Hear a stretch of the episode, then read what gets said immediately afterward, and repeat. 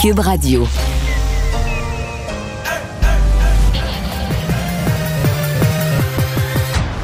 Mario Dumont. Organiser, préparer, informer. Les vrais enjeux, les vraies questions. Mario Dumont. Les affaires publiques n'ont plus de secret lui. Cube, Cube Radio. Bonjour tout le monde, bienvenue à l'émission. Bon après-midi. On va passer deux heures euh, ensemble. Notre mandat pour résumer cette journée euh, d'actualité. Une autre journée évidemment marquée par la guerre euh, en Ukraine. Euh, notons que notre premier ministre, M. Trudeau, est en Europe euh, pour quelques jours. Aujourd'hui, a rencontré le premier ministre Boris Johnson à Londres. Et c'est Alexandre Moranville-Ouellet qui est là ce beau lundi. Bonjour. Salut Mario. Et tu nous arrives avec une nouvelle toute chaude qui arrive du palais de justice à Ottawa. Oui, la principale organisatrice du convoi, le fameux convoi de la liberté qui avait été manifesté à Ottawa, Tamara Litch, est libérée par le tribunal sous de nombreuses conditions. Elle va donc pouvoir retourner en Alberta et reprendre son emploi. On ne connaît pas encore toutes les conditions auxquelles elle est assujettie, mais disons qu'il risque d'en avoir quelques-unes quand même.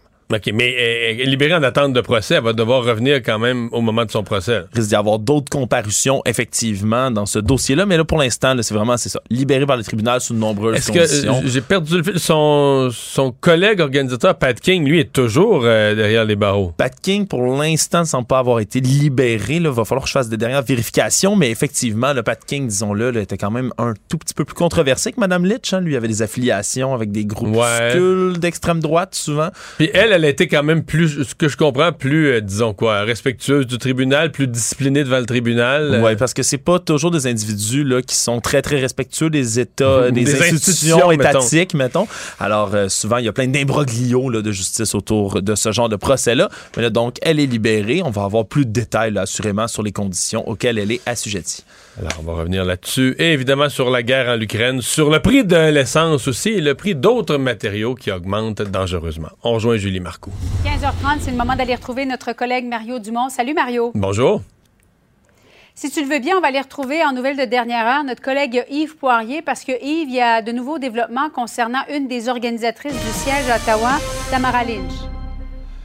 Oui, la principale organisatrice, je dirais, Julie Oui. Tamara Lynch. On sait que c'est une femme de l'Alberta. C'est elle qui est à l'origine de cet immense convoi qui a convergé vers, Ottawa. Des camionneurs, donc, et des sympathisants qui sont restés, rappelons-le, trois semaines. Un véritable siège. Là, je ne ferai pas d'histoire là-dessus. Vous avez tous vu ces informations. On y était en direct. Eh bien là, le juge, devant, euh, elle était tantôt devant le tribunal. Le juge, en révision d'une décision, parce que dans, la première, dans le premier cas, on avait refusé de la remettre en liberté sous certaines conditions, il y a un juge qui vient renverser cette décision et autorise effectivement à la femme de 49 ans, donc de retourner en Alberta sous diverses conditions strictes, évidemment, euh, de ne pas troubler la paix et l'ordre, de pouvoir revoir sa famille, ses petits-enfants, mais surtout de regagner son emploi, euh, Julie, parce que là, elle est sans salaire, sans revenu depuis un certain temps, nous dit-on. C'est elle qui est à l'origine également de ce- ces vastes campagnes de financement qui ont permis justement à certains camionneurs là, de survivre pendant des semaines. Alors voilà pour cette nouvelle de dernière heure, Tamara Lidge libérée sous diverses conditions strictes. Merci beaucoup, Yves. Merci Alors. Mario, je retourne à toi. Réaction d'abord?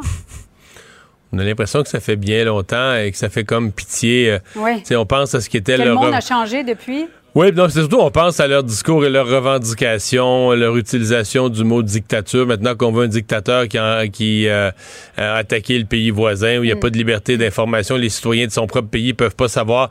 C'est c'est comme triste pour ce monde-là. là, tu sais, qui peut-être qu'ils n'ont pas nécessairement une vision internationale trop claire.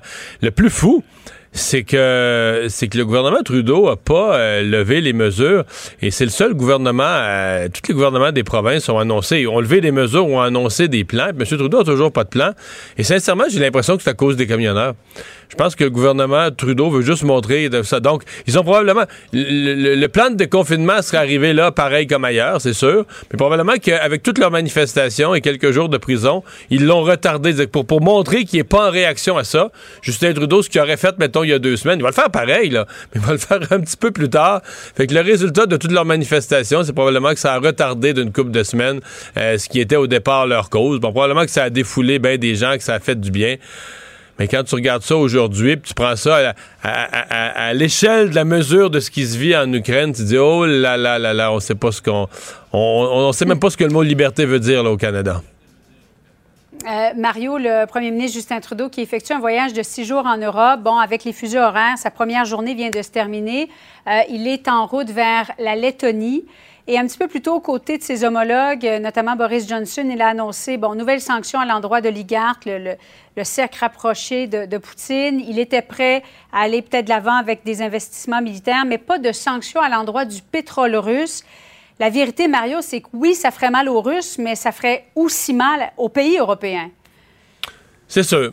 C'est sûr que c'est plus facile pour nous. Je dis pas que ce serait facile, là, si on annonçait aux gens demain que le, prix au litre va augmenter, euh, qui est déjà, les gens sont déjà sous le choc de l'augmentation, on leur disait, vous avez rien vu, il va augmenter d'un autre 20, 30, 40 sous, parce que là, on boycotte le pétrole russe, ça serait un coup à donner.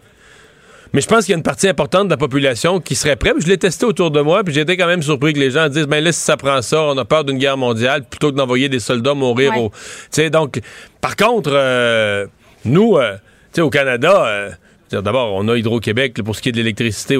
Pour une des sources d'énergie au Québec, on est gâté, ça n'a pas de bon sens. Au Canada, on est un producteur quand même euh, de, pétrole, de gaz naturel. Donc, pour l'essentiel, on n'aurait pas vraiment peur de pénurie. On dit oui, c'est un prix mondial, puis nous, notre prix, le prix du baril augmenterait, donc notre prix à la pompe augmenterait. Mais euh, voilà, euh, on n'a pas vraiment de, conséquences dans nos vies. Alors que ce matin, le ministre des Finances et le ministre des Affaires étrangères de l'Allemagne sont sortis publiquement pour dire carrément, ben nous en Allemagne, au bout de trois semaines, on n'aurait plus de réserves, on serait plus capable d'éclairer le pays, on serait plus capable de chauffer le pays. Euh, donc, on manquerait de l'énergie, on manquerait des sources de base, de l'énergie nécessaire pour faire fonctionner le pays. Et donc, il n'y a pas de sources alternatives qui apparaissent disponibles à court terme.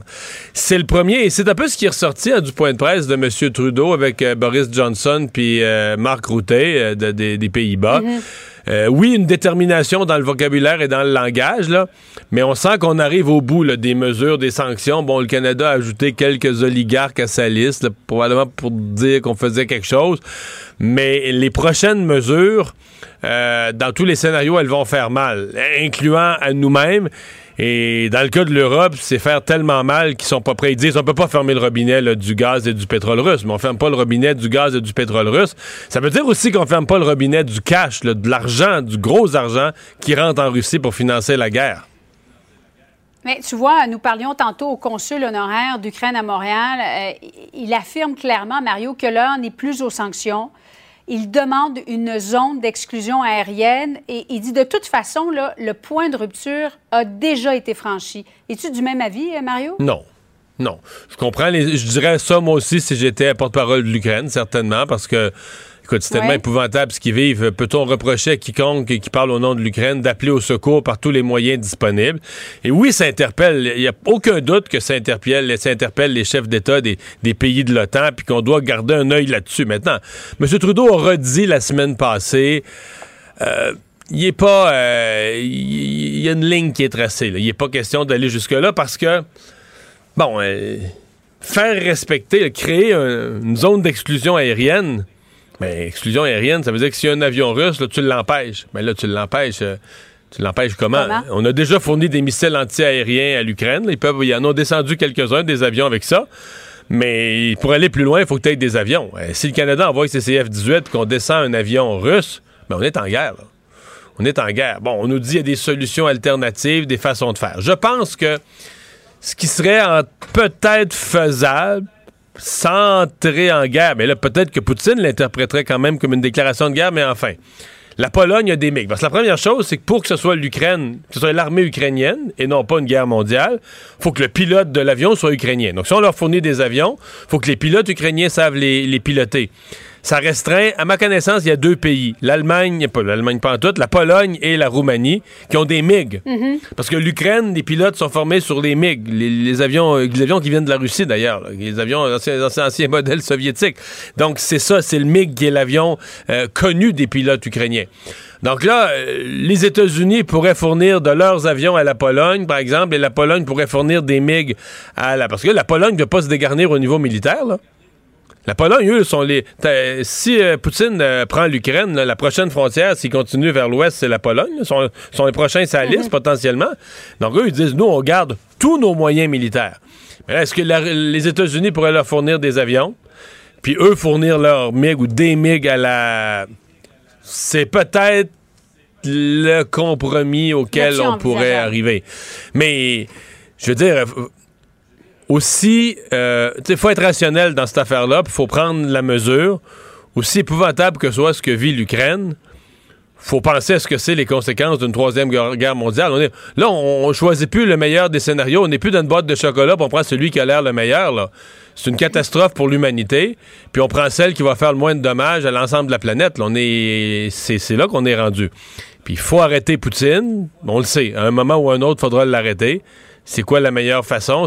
Et là, pour l'instant, on pense que l'armée ukrainienne va tenir le coup avec les, armes qu'on lui fournit. Et que pendant ce temps-là, chaque semaine qui passe et que Poutine, ça, traîne, ben là, les sanctions économiques euh, l'égorgent. Bon, alors on va continuer de suivre la situation de près. Euh, Mario, un mot en terminant euh, concernant Jean Charest, parce que bon, tu parlais de striptease, le plus long striptease, effectivement, on y assiste. Mais en attendant, M. Poiliev, euh, il est seul, il prend de l'avance. Est-ce qu'à un certain moment, euh, ça, peut devenir une avance quasi insurmontable, selon toi? Mais c'est surtout que je pense qu'il n'y a plus rien à gagner. La phase, euh, on, sourit que la phase striptease, mais tu sais, la, phase de se faire désirer, la phase de dire tu reçois des appuis de gens qui te demandent de rentrer dans la course, c'est fini. Tu ça a été bon. Je pense même que ça a été payant. Ça a été réussi comme opération mais c'est fini. Comme on dit, on coche, puis là, on passe à l'autre appel. Et pour l'instant, il y a plus. Là, on est en attente d'une annonce. Donc, on est plus dans un flottement. Tu sais, la période là, de, de, se faire désirer, je considère qu'elle a été productive. Mais là, présentement, le flottement, je pense que c'est plutôt non productif. C'est plutôt contre-productif. Mais je comprends que monsieur, peut-être M. Charest a besoin de quelques journées pour organiser un beau lancement, un bon lancement, attacher les ficelles du lancement. Mais je pense plus qu'il y a rien à gagner. Présentement, il est, dans un entre-deux où il n'y a pas. Euh, probablement que lui par contre, sur le téléphone, essaie d'attacher des appuis, de, confirmer des gens, mais sur la place publique. Parce qu'en fait, il faut toujours se souvenir, c'est que dans une partie du Canada, il n'est pas connu. Je sais que ça fait bizarre, on dit ça au Québec, les gens nous regardent avec des grands yeux. Mais Julie, on part, toi et moi, ça va à Vancouver, là, dans des, euh, dans des groupes de population de 35, même 40 ans et moins. Donc, des gens qui avaient 16 ans quand Jean Charest a quitté la politique fédérale la dernière fois. Peut-être s'ils sont très politisés, ils ont entendu parler de lui comme premier ministre du Québec. Mais ça aussi, ça fait 10 ans que c'est. Tu sais, le temps passe, hein, l'horloge vire, là. Ça fait 10 ans que c'est fini, premier ministre du Québec. Alors, je suis convaincu que je reviens à mon exemple. On se promène dans des gens de 35-40 ans et moins en Colombie-Britannique. Puis la, vaste majorité là, vont te dire Jean who? Jean? Jean Charest? Never heard. No idea. Donc là, il faut qu'il se fasse connaître. Il est à l'étape de, faire campagne, de s'annoncer. Parce que dans la période où tu te fais désirer, t'as pas assez de grosse visibilité. T'es pas vraiment... Au Québec, ça a marché. Hein, parce que nous, au Québec, on a une perception distorsionnée. Il y a des gens qui étaient contre, il y a des gens qui ça a choqué. Oui, tout ça fait qu'il se retourne en politique avec tout ce qu'il a fait. il y a des gens qui ont trouvé ça extraordinaire. Avec au Québec, il y a eu... Puis tout le monde le connaît. Au Québec, il y a eu une effervescence. Mais euh, c'est pas pan-canadien, ça. Mario, merci beaucoup. Bonne fin d'après-midi à toi. Au revoir. Alors Alexandre, ben, peut-être quelques nouvelles sur euh, le front de l'Ukraine, sur les développements du jour. Oui, mais il y a le troisième round de négociations le russo-ukrainienne qui s'est achevé au Bélarus et les résultats sont mitigés. Du côté des Ukrainiens, on parle que certains résultats positifs, entre autres sur les couloirs humanitaires. Hein. Ouais, qu'on pensait s'être entendu la semaine passée. Puis à date, même jusqu'à aujourd'hui, ils n'ont toujours pas été respectés, les couloirs humanitaires. Mais là, on les a re-re-re-renégociés, semble-t-il. On les a re-re-re-renégociés, surtout parce que, ben, quand Moscou a annoncé l'instauration d'un cessez-le-feu local, entre autres pour l'ouverture de couloirs humanitaires, ben, le problème, c'est qu'il y avait beaucoup de ces couloirs, près de la moitié, qui menaient soit au Bélarus, qui est sous contrôle presque effectif russe, hein, ils les ont aidés, il y a l'invasion s'est ou carrément en Russie. Et Puis la demande, la demande n'est pas forte dans la population ukrainienne qui veut se réfugier, d'aller se réfugier en Russie. Non, effectivement. Il n'y a pas beaucoup de, ces citoyens ukrainiens-là qui veulent se rendre en Russie. Et donc, ça avait été refusé par les Ukrainiens à prime d'abord. Par la suite, les Russes avaient dénoncé ça en disant que les Ukrainiens faisaient de la politique pour avoir des boucliers humains avec eux dans les cités. Bref, semble-t-il que des résultats positifs donc sur les couloirs humanitaires, des progrès qui ont été faits aujourd'hui. Les Russes, eux, ont jugé que c'était une session qui n'était pas à la hauteur des attentes. Évidemment, les euh, argumentaires et les demandes russes sont toujours les mêmes. On veut dé nazifier le pays. Ça, ça veut dire faire démissionner le gouvernement. Démissionner le gouvernement. français. La neutralité, le désarmement également de l'État ukrainien euh, au complet. Bref, ça a été assez mitigé aujourd'hui. Il y a tout de même, pendant que ces négociations-là se poursuivent, des violents bombardements qui ont duré là, toute la nuit d'hier à aujourd'hui. Les combats qui ont baissé par contre en intensité en dehors de ces bombardements-là. Euh, Il y a une boulangerie, autour d'une grosse boulangerie. On parlait, à matin, le, le rapport ce midi, c'était 13 morts. 13 morts autour d'une boulangerie industrielle qui a été bombardée. Euh, on ignore évidemment les objectifs stratégiques de bombarder un tel bâtiment qui semble du moins civil. Euh, et on dit là qu'autour de la capitale de Kiev en ce moment, l'offensive est attendue dans les prochains jours au niveau des services d'intelligence. Et donc, on a peur. Les Russes se rapprochent de plus en plus. La ligne de front là, qui est à quelques dizaines de kilomètres maintenant seulement du centre de Kiev. Mais euh, il reste là euh, tout de même qu'il y a énormément de gens à Kiev qui ont décidé de défendre la ville et qui vont la défendre jusqu'à la fin. Il y a le, maire de Kiev, entre autres, hein, l'ancien champion de boxe Vitaly Klitschko qui était sur Telegram, qui envoyait toutes sortes de vidéos dans une veste par balle en disant qu'il allait défendre la ville jusqu'à la fin que Kiev allait tenir. Et les forces ukrainiennes se préparent en ce moment à détruire le dernier pont qui relie Kiev à l'arrière-pays à l'ouest. Est-ce que tous les autres ponts à Kiev ont été détruits, dynamités par les forces ukrainiennes pour empêcher, entre autres, les blindés euh, de, traverser. de, traverser. de se rendre dans les rues de la ville? Et il y a là, depuis plusieurs jours là, des, vidéos qui circulent sur les réseaux sociaux. On voit, entre autres, là, des civils ukrainiens qui fabriquent du camouflage, des treillis qui soudent euh, des poutrelles de métal ensemble pour faire des défenses anti-chars. Bref, on continue de se préparer. L'assaut est imminent. Et même aujourd'hui, là, ce qui est un peu plus inquiétant, c'est que les euh, Américains, sans donner plus de détails, ont dit que l'approvisionnement en armes de tous les pays, la logistique pour envoyer tout l'armement et tout le matériel militaire qui est envoyé à l'Ukraine, ça risque de ralentir dans les prochains jours. On n'explique pas pourquoi, mais, mais c'est en fait, à mon avis, c'est que les, transports dans le pays sont de plus en plus complexes. Surtout si Kiev est encerclé, s'il y a des villes comme si ça. Kiev est encerclé, si tu n'as plus d'aéroport, euh, c'est que c'est de plus en plus difficile d'assurer l'approvisionnement. Combiner crédibilité et curiosité. Mario Dumont. Cube Radio. Vous avez peut-être vu cette euh, nouvelle, euh, l'Ukraine qui a fait parader des soldats russes, les a fait, bon, je sais pas si on doit dire s'excuser ou en tout cas exprimer un, regret. Euh, la nouvelle a fait le tour du monde. Euh, et il y a tout un questionnement là-dessus, parce que techniquement, on n'est pas censé, euh, en termes de, règles, on n'est pas censé diffuser ou utiliser du matériel basé sur des prisonniers de guerre, doivent toujours être traités avec dignité. Bon, dans le cas présent, évidemment, l'Ukraine aura toujours comme, comme excuse ou comme défense qu'eux, ils n'ont pas attaqué personne. un ennemi est débarqué chez eux du jour au lendemain. Néanmoins, euh, Frédéric Maigret, professeur à la faculté de droit de l'Université McGill, il est co-directeur du Centre sur les droits de la personne et le pluralisme juridique. Professeur Maigret, bonjour. Bonjour. quelle est la, règle générale, avant de parler du cas, si vous donniez un cours et vous expliquiez la règle générale en matière de prisonniers de guerre? La règle générale, c'est qu'il faut euh, les protéger. Un prisonnier de guerre, c'est quelqu'un qui est plus capable de combattre, donc il doit être euh, traité dans le respect de, de, ses droits et de sa dignité. Euh, c'est quelqu'un qui, bien sûr, va être détenu pendant euh, toute la durée des hostilités, c'est pas rien, mais qui doit être protégé, et notamment dont, dont l'image doit être, qui doit pas être humiliée. Non, euh, qui doit pas être torturé. Évidemment, à une époque, on torturait les gens pour aller chercher des informations privilégiées ou des secrets de guerre. Ça, c'est fini. Tout à fait, tout à fait. Les, les, les prisonniers sont tenus qu'à donner leur euh, grade et euh, ne doivent pas être obligés à se battre, bien sûr, pour la partie euh, qui les détient, ne, peuvent, doivent pas être astreints à des travaux forcés. S'ils sont jugés, ils doivent être jugés dans le respect de certaines garanties élémentaires.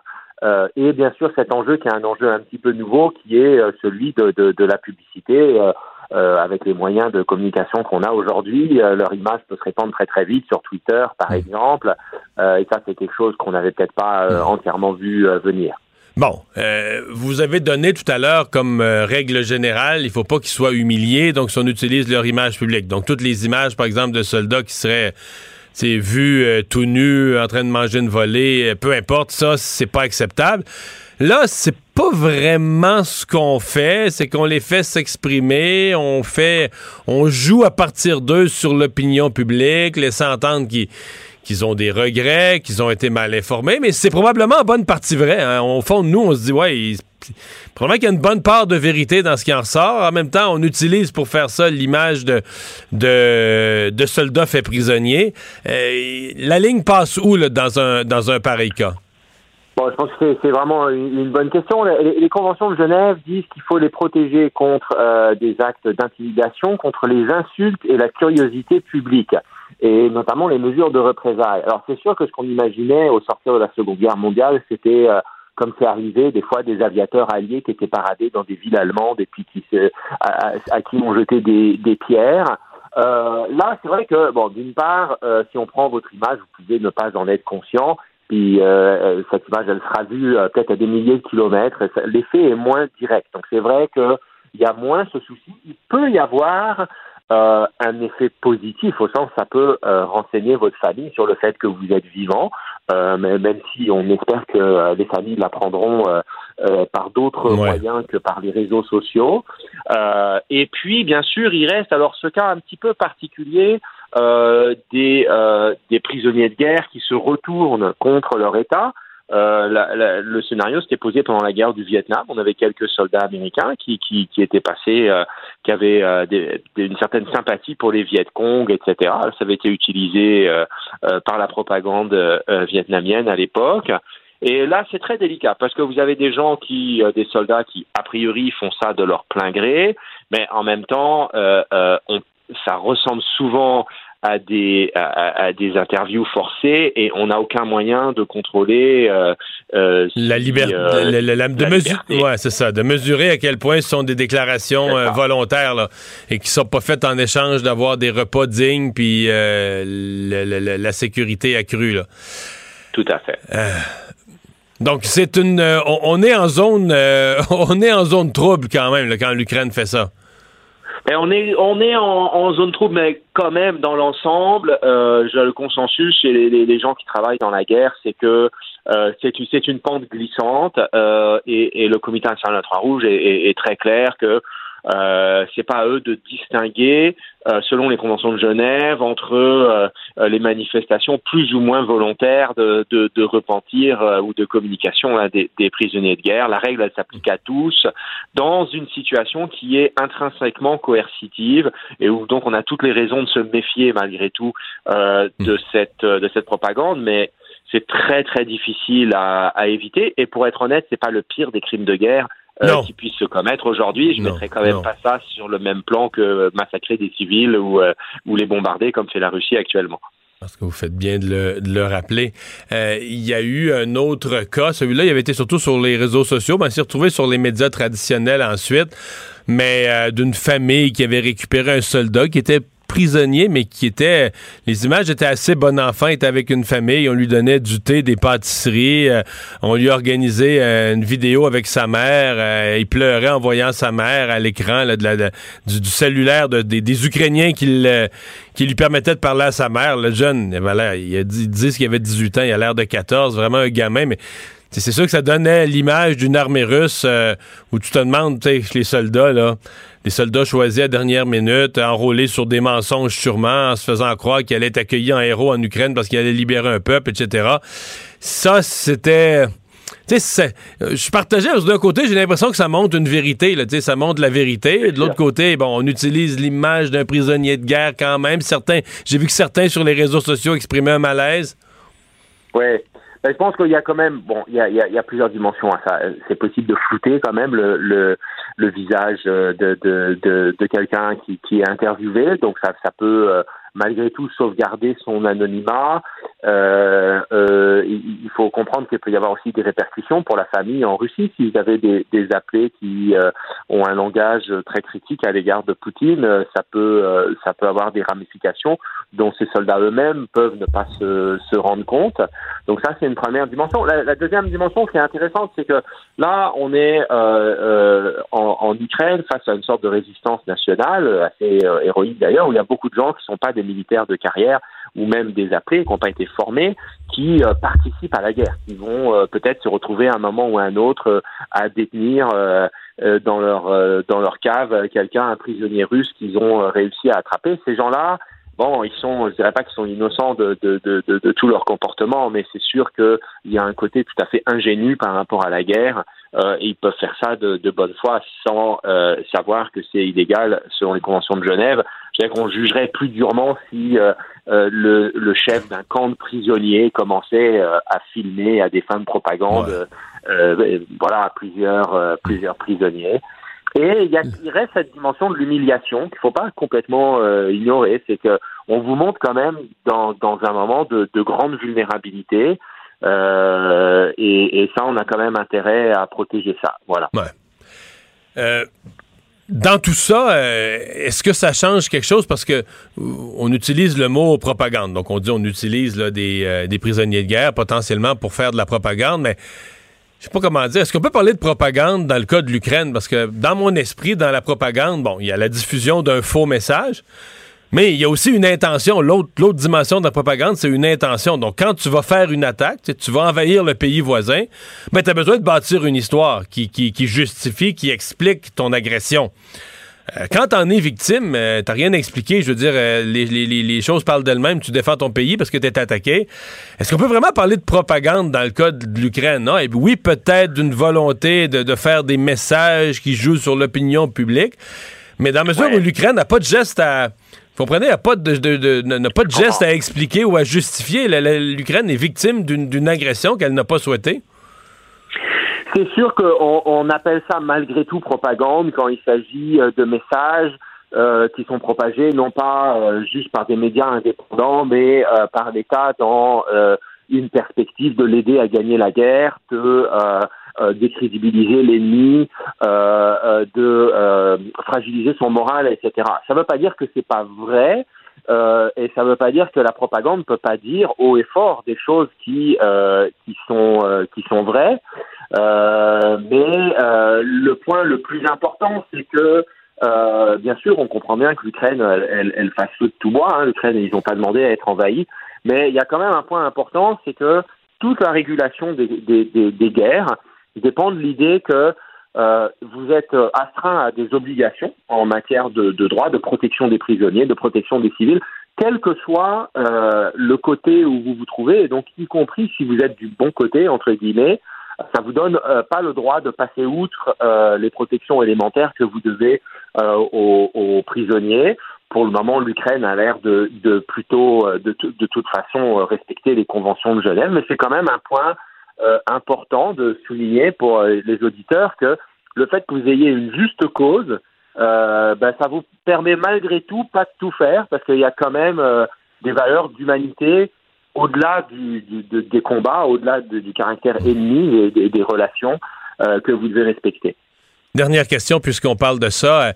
Le non-respect des couloirs humanitaires qui avait été entendu. Là, on nous dit qu'aujourd'hui, ils étaient encore en réunion, euh, euh, les, les, Ukrainiens et les Russes. Et semble-t-il qu'ils ont reparlé, auraient peut-être serait peut-être arrivé à un accord quelconque sur les corridors humanitaires, mais celui de la semaine passée, euh, ça n'a jamais eu lieu. Là. Les Russes n'ont jamais ouais. respecté le cessez-le-feu. On n'a jamais permis ni euh, la, la, la, sortie des, des, blessés ou même la sortie sécuritaire des, réfugiés, des, réfugiés, des gens qui voulaient quitter les lieux.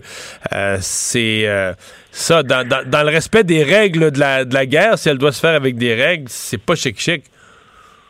Non, c'est ça, c'est vraiment une tragédie que ça n'a pas réussi parce que les, les corridors humanitaires, c'est quand même un mécanisme très important pour protéger euh, les civils. Vous savez, euh, dans la réalité, c'est quand même assez compliqué. Ça demande euh, des deux parties qui sont en train de se faire la guerre simultanément, euh, souvent à travers la Croix-Rouge, euh, de trouver un accord, à faire une sorte de parenthèse dans la guerre pour dire, bon, ok, malgré tout, malgré tous nos différends, on est quand même d'accord sur le fait qu'il faut évacuer les civils. Donc ça, ça demande un petit peu d'espace mental.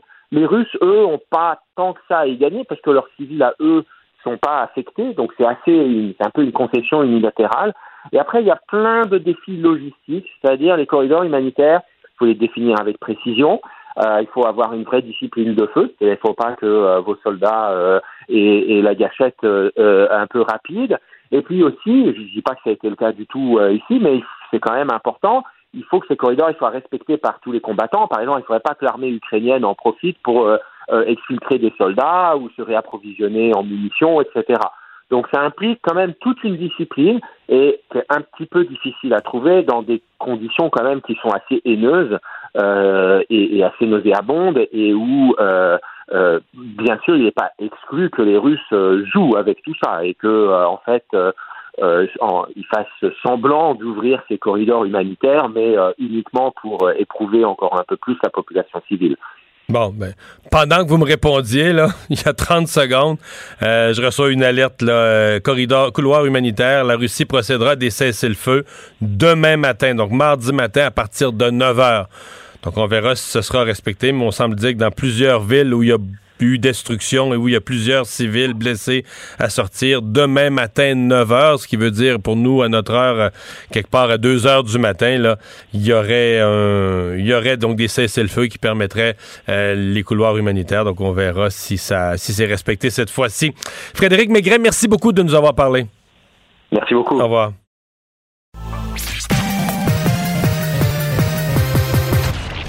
Combiner crédibilité et curiosité. Mario Dumont. Cube Radio. Le conflit Russie-Ukraine avec Guillaume Lavoie. Bonjour Guillaume. Bonjour Mario. Alors, euh, tu veux nous parler d'abord de, l'équation, et là, on se place euh, dans le point de vue, dans la peau de Vladimir Poutine, de tout le dossier invasion-occupation. C'est deux opérations différentes, hein? Oui, parce que, euh, c'est-à-dire de, de, faire un peu là ça, à la limite, euh, ils ont les forces militaires pour le faire. Mais si après ça, il y a question, c'est toujours, euh, tu peux toujours gagner la guerre, mais après ça, tu gagnes la paix. Alors, imaginons que les forces russes dominent complètement les forces ukrainiennes et s'installent, comme la population ne veut pas suivre. Là, c'est une force d'occupation. Et là, ça prend pas des soldats à tous les coins de rue, mais presque. Alors, présentement, la Russie a 900 000 soldats en uniforme. Ils ont des 2 millions de réservistes. Mais pour occuper un pays comme l'Ukraine, on parle d'à peu près un million de soldats. Et là, je parle même pas de coût économique là-dedans. Alors, c'est presque une équation impossible pour M. Poutine. Et il y a une autre équation économique qui est extraordinairement difficile, c'est combien ça coûte faire la guerre en Ukraine. Parce que là, vous, vous envoyez des chars d'assaut, ça c'est 1, 2, 3 millions de dollars pièce à peu près. Il y en a plusieurs de détruits d'ailleurs. On, a vu des rangées au complet d'équipements. Euh, l'armée ukrainienne a détruit du matériel russe déjà. Et on a vu, puis vous avez peut-être vu ça en direct à CNN, un hélicoptère russe qui se fait abattre par un missile ukrainien. Alors ça, c'est des millions de dollars qui se font. Au-delà des coûts humains, là, mon intervention ici, c'est vraiment combien ça coûte parce que le matériel militaire, le char d'assaut, l'hélicoptère ou un avion comme nos F-18 à nous, mais modèle russe, ça c'est 20 millions de dollars, sinon 30, 35 millions de dollars pièce. Et là, vous le faites, il se fait abattre par un missile envoyé par les États-Unis aux forces ukrainiennes qui coûte à peu près 150 000 dollars, grosso modo. Là. Envoyer un char qui a été démoli, euh, c'est pas avec les cocktails Molotov. habituellement, c'est ce qu'on appelle les fameux missiles lancés à l'épaule, soit Stinger ou euh, Javelin c'est grosso modo, c'est 150 000 dollars pièce. Alors, imaginez l'équation économique avec 150 000 dollars, je peux vous faire détruire un, morceau de matériel militaire de l'adversaire qui coûte entre quelques millions de dollars un char d'assaut à 30 millions de dollars un avion de combat. Et là, la Russie, ce n'est pas une superpuissance économique. Son PIB est plus petit que celui du Canada. Alors, ces chars d'assaut-là, tu ne peux pas les remplacer du jour au lendemain. Alors, économiquement parlant, les pertes que subit l'Ukraine ou les forces ukrainiennes par rapport à celles de la Russie, c'est sans commune mesure. La Russie, sans même penser aux sanctions économiques, va probablement se ruiner dans un conflit comme celui-là. Et c'est là où la thèse que ça aurait pris une guerre rapide, faisait du sens pour M. Poutine. Plus ça dure, plus il y a des pertes genre- matérielles militaires. Mais genre, une guerre rapide, là, c'est tu, tu, tu rentres, il n'y a pas trop de résistance, tu fais tellement peur avec les bombardements, les gens plient, ils fuient, tu rentres avec tes, tes tanks, tu rentres dans la capitale, puis euh, genre, au bout de 48 heures, tu as fait sauter le gouvernement. Tu as détruit des édi- quelques édifices gouvernementaux, tu as sorti le gouvernement du siège du gouvernement. Ça, c'est- c'était le scénario de rêve, là. C'était le scénario, euh, le scénario de guerre éclair. Quelques jours, on prend le contrôle, on change le gouvernement. Mais là, c'est qu'en plus, les, les pertes militaires sont très importantes. Et là, ça fait que soudainement, se promener dans le ciel ukrainien, c'est pas mal plus dangereux que ça l'était. Écoutez, ces missiles-là, ça se transporte presque en vélo. Imaginez, là. Alors, ça se camoufle dans un, un coffre de voiture. Quelqu'un peut lancer ça d'un appartement. Alors là, on vous entrez dans une guerre urbaine où, à moins d'avoir une proportion, une présence militaire absolument exceptionnelle, vous n'êtes jamais en sécurité nulle part. Et c'est ça un Ouais, peu qui est en train ben, de se passer. C'est ça. de- ça prend, les experts disent que ça prend du 10 pour 1 là, en termes de, de- de troupes là, pour contrôler un pays. Mais euh, ça, c'est vrai en acceptant que tu vas avoir des milliers de morts. Je veux dire, les gens, ton soldat va être en train de boire un verre d'eau, il va se faire tirer dans le dos. Tes soldats vont dormir une grenade qui va arriver dans. Ça n'a plus de fin. Là. Une fois que la population locale ne veut, veut pas de toi au point, il veut te détruire de toutes les façons, ça fait des morts des deux côtés, là, mais des morts, des morts, des morts. C'est sanglant terriblement. Est-ce qu'on a perdu la communication? Il semble bien que oui. Je pense pas que Guillaume a été tellement estomaqué par mon propos qu'il se soit évanoui à l'autre bout. On me fait signe qu'on est en train de le, communiquer. Oui, parce que c'est ça, les, guérillas urbaines, à part que de prendre beaucoup de monde, de coûter très cher financièrement et parfois de prendre beaucoup de temps, c'est épouvantable ce que ça peut avoir comme impact en termes de perte de vie, euh, de blessés, de gens estropiés, handicapés pour la vie, etc., etc. Et dans le cas de l'Ukraine, euh, beaucoup de civils là-dedans. Ce ne sont pas tous des militaires, beaucoup de civils qui veulent défendre leur euh, pays. Euh, bon, la communication est rétablie. Deuxième question qu'on peut aborder, Guillaume, c'est... il y a des Ukrainiens qui, disent au, Canada, ben là, arrêtez de niaiser, on est déjà en guerre, là. envoyez, mais mêlez-vous-en euh, de toutes les façons possibles, aidez-nous à gérer notre espace aérien, arrêtez de vous faire des accroires, Poutine vous en veut déjà, vous êtes déjà en guerre. C'est vrai ou pas, ça? Ben, c'est presque vrai, à tout le moins. Puis on comprend la posture ukrainienne. Il faut comprendre aussi la posture que si on était véritablement en guerre, là, c'est le Canada, c'est l'OTAN contre une puissance militaire et nucléaire. Ceci étant, il y a une charade qui commence à arriver au bout de sa vie utile. Vendre des armes létales à un camp pendant un combat qui est en cours, c'est prendre parti. On est alors à un moment donné, on devient complice ou parti ou belligérant de, de, nos lignes d'approvisionnement.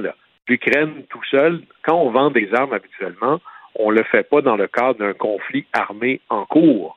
Et à un moment donné, lorsque ce sera des armes vendues par le Canada, des armes canadiennes, même si opérées par des Ukrainiens, qui vont faire des pertes du côté russe, est-ce que le côté russe pourrait pas se dire, ben là, vous contribuez à ça, vous êtes partie prenante. Là. Et là, tout le monde fait semblant qu'on n'est pas au courant, mais ça arrive au bout de sa fin utile. Et moi, je pense que les, les premières conséquences ou répliques du côté russe envers les forces de l'OTAN viendront parce qu'eux aussi veulent éviter un conflit direct que la Russie perdrait assurément, probablement à grand coup de cyberattaque. Et là, euh, ça va être, ça pourrait être extraordinairement violent. C'est le contrôle de la grille électronique, c'est le contrôle euh, des banques, c'est bizarrement des informations embarrassantes ou troublantes qui deviennent publiques, c'est le contrôle du trafic ferroviaire. Alors là, ça, il y a, y a une grande vulnérabilité là-dessus, mais il ne faut pas se leurrer. Nous approchons du moment où nous allons être considérés en guerre. Évidemment, c'est M. Poutine qui va prendre le jugement final. Mais là, ça devient très clair que l'Ukraine ne mène pas ce combat-là toute seule. là. Même si c'est eux qui sont au front. Mais le, cas, euh, le cas de figure, on l'a abordé plus tôt dans l'émission, c'est de fournir euh, des avions. Là. Euh, si, par exemple, la Pologne fournit des MiG aux pilotes, parce que c'est ça, c'est le genre d'avion sur lesquels les pilotes ukrainiens sont, sont formés. Là. Fait qu'on peut pas, on peut pas leur fournir des avions canadiens ou américains ou français. Ou, Prenons le scénario où les États-Unis compensent la Pologne en leur, fournant, en leur assurant une défense aérienne et la Pologne prête ou donne ses MiG à l'Ukraine. Là, est-ce que Poutine considère que l'OTAN va une coche trop loin? Fournir, des, grenades, c'est une chose, fournir des missiles, c'est une autre chose, fournir des avions? Il n'y a, pas, de ligne claire là-dessus, parce que le but, c'est de donner tout ce qu'on peut.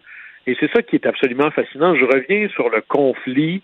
Le dernier conflit qu'on a fait par personne interposée, c'était lorsque les Russes se sont enlisé en Afghanistan. il y a un film merveilleux que les gens devraient aller voir, qui est une histoire vraie, qui s'appelle La guerre de Charlie Wilson. Charlie Wilson's War. Et ça, c'est un, représentant américain qui prend toutes sortes de détours pour libérer de l'argent pour qu'on achète des armes de fabrication russe qui traînent un peu partout, en Égypte, en Israël, un peu partout, et qui donne ça aux Mujahideen parce qu'on ne voudrait pas qu'il y ait nos empreintes digitales sur les armes qui tuent les Russes si c'est des armes russes, qui sait où ils les ont pris. Là, on annonce à la télévision, oui, ça va être nos armes, on vous les donne maintenant. Et là, le coût des, des, euh, des, F-18 qui deviennent des MiG, parce qu'on dit essentiellement à la Pologne, on va vous donner des avions à nous, puis vous donnez vos vieux avions à l'Ukraine qui sont capables de piloter, ça revient toujours à la même chose. Et là, encore là, c'est il n'y aura pas de ligne claire. Un jour, peut-être, M. Poutine dira, ben là, ça va faire, je considère qu'on est en guerre. Mais là, il y, a un, examen des forces. L'armée russe, même si elle est très puissante et toutes les armées peuvent être très destructrices, c'est une fraction du pouvoir militaire de l'OTAN. Là, ça revient avec qui est le plus décidé, qui est le plus prêt à endurer des pertes. Et, et ça, on n'est pas encore clair sur ce que nous, on est prêt à endurer. Quand je vois les gens se rebeller contre la hausse du prix de l'essence, tantôt ça va être la hausse d'à peu près tout ce qui dépend de céréales, si on n'est même pas prêt à endurer ça, euh, est-ce qu'on peut vraiment se dire qu'on serait prêt à être véritablement en guerre contre un pouvoir X ou Y? Mais ce moment-là euh, les prochaines étapes des, sanctions. revenons donc, si on ne va pas à la guerre, il y a les sanctions économiques. Euh, bon, la première qui était en discussion toute la fin de semaine, les Américains euh, ont, parlé de ça. On en parlait déjà à la fin de la semaine passée. Boycotter le pétrole euh, et le gaz, les, hydrocarbures, les ventes d'hydrocarbures par la Russie. Par contre, ce matin, ceux qui ont écouté la conférence de presse de M. Trudeau avec Boris Johnson et euh, le, premier ministre néerlandais, ceux qui ont écouté la conférence de presse des ministres allemands, oups, là en Europe, on n'est pas là du tout, du tout, là. Et là, on arrive au bout de. D'ailleurs, c'est quand même surprenant que ça ait tenu tout ce temps-là, parce que plusieurs disaient dès le début du conflit, attendez-vous pas à ce que l'Allemagne dépend de l'énergie russe pour se chauffer et faire fonctionner ses usines. Là, c'est pas un parallèle parfait, mais c'est aussi important. Euh, l'énergie russe est aussi importante pour eux que nous, euh, on considère important comme Hydro-Québec. C'est presque essentiel à ça. D'ailleurs, il commence à se faire un examen de conscience assez brutal en Europe de l'Ouest où sur 20 ans, on a augmenté de manière un peu euh, naïve notre dépendance à l'énergie russe. Et là, ben là, tu deviens extraordinairement vulnérable. Euh, là-dessus, il y en a qui vont payer le prix de l'analyse une fois ça terminé. Mais c'est pas mal plus facile. Dites-vous ça, là. Chaque jour, le monde envoie des millions de dollars à M. Poutine pour acheter son gaz et son pétrole. Et ça, c'est 70% de ses exportations. Là. Alors, bloquer la vodka, c'est gentil, mais ça on n'est pas dans la même ligue. Alors, l'ultime sanction, c'est de boycotter l'achat de, gaz et de pétrole russe. Et ça, c'est difficile parce que l'Europe de l'Ouest en est extraordinairement dépendante. Est-ce qu'on est prêt à ça? Il y a plusieurs choses qu'on peut faire en attendant. C'est d'abord contribuer à faire baisser le prix en augmentant la production de manière temporaire, en libérant une partie de la réserve stratégique aux États-Unis, en diminuant notre propre consommation par toutes sortes de manières. L'autre chose, c'est ben, qui va en acheter? Si nous, on arrête d'en acheter, par exemple, 8% du pétrole aux États-Unis vient de la Russie. Donc, les Américains disent, nous, on cesse d'en acheter. Est-ce que ce 8 %-là va se retrouver ipso facto directement en Chine? Il y a des oléoducs pour ça. Il y a des pipelines pour ça. Est-ce que le Pakistan voudrait en acheter? Et là, c'est là où on peut travailler, je dirais, sur les autres morceaux de la chaîne. Comment tu fais pour envoyer du pétrole de la Russie vers le Pakistan? Mais ben, ça te prend des pétroliers. Bon, ben, est-ce qu'on peut faire pression sur les compagnies pétrolières en disant vous irez pas en bateau en Russie chercher leur pétrole? Alors peut-être qu'ils seraient capables d'en vendre, mais il n'y a personne qui va te le transporter. Alors ça ne répond pas à tout l'enjeu, mais de commencer à réduire, d'une manière ou d'une autre, l'achat de pétrole en Russie, ça c'est cesser d'envoyer à tout le moins autant d'argent tous les jours à M. Poutine, qui est essentiellement le véritable carburant que lui a besoin pour continuer ses opérations de guerre. Mais la contre-sanction de ça va être énorme. Et les Européens devraient se dire, c'est vrai que ça pourrait arrêter, qu'on ne peut pas vivre sans ça, mais qu'est-ce qui se passe si c'est M. Poutine qui décide de fermer le robinet de son côté? Alors là-dessus, il faut préparer nous-mêmes la capacité de durer. Ça veut dire réduire la consommation, ça veut dire peut-être du rationnement, ça veut dire s'approvisionner comme on le faisait à d'autres époques, comme à la Deuxième Guerre mondiale. La contribution du Canada, ce sera de fournir le carburant et les céréales qu'auront besoin les Alliés si jamais la Russie décide de fermer ses frontières de son côté à elle. Guillaume Lavoie, merci beaucoup. Au revoir.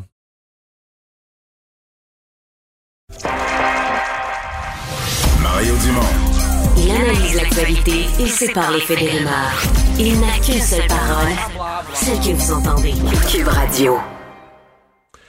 Alors, on est de retour pour parler d'un autre aspect économique lié à la guerre. Qu'on quand on regarde le, prix euh, des matières premières qui a explosé, on parle toujours du pétrole, on le voit, on l'a d'en face, c'est une des matières qu'on voit le plus directement. Le prix est affiché euh, quasiment sur des affiches à 50 pieds d'un mais euh, le prix du blé, qui va se retrouver sur votre tablette d'épicerie, mais par toutes sortes de moyens, un peu moins, un peu moins visible, c'est une composante, ben, vous allez le payer aussi. Le blé aujourd'hui atteint des cours records. Et c'est le cas aussi de l'aluminium, qui euh, dont le prix a augmenté de façon spectaculaire, était déjà en augmentation, comme le pétrole, déjà en augmentation avant la guerre, mais là a connu des bons euh, absolument spectaculaires en quelques jours. Jean Simard est le président et chef de la direction de l'Association de l'aluminium du Canada. Bonjour, M. Simard. Bonjour, M. Dumont. Personne ne se réjouit de la guerre, mais euh, dans votre domaine, le, le prix de l'aluminium, ça, ça change les conditions de marché?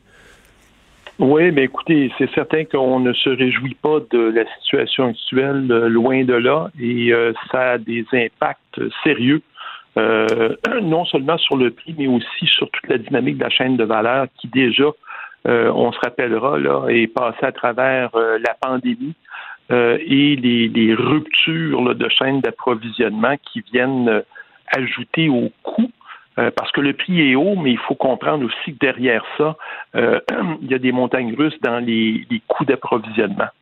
Et, donc, euh, on est dans une période d'intense volatilité qui est, exacerbée par le, conflit hmm. en Ukraine.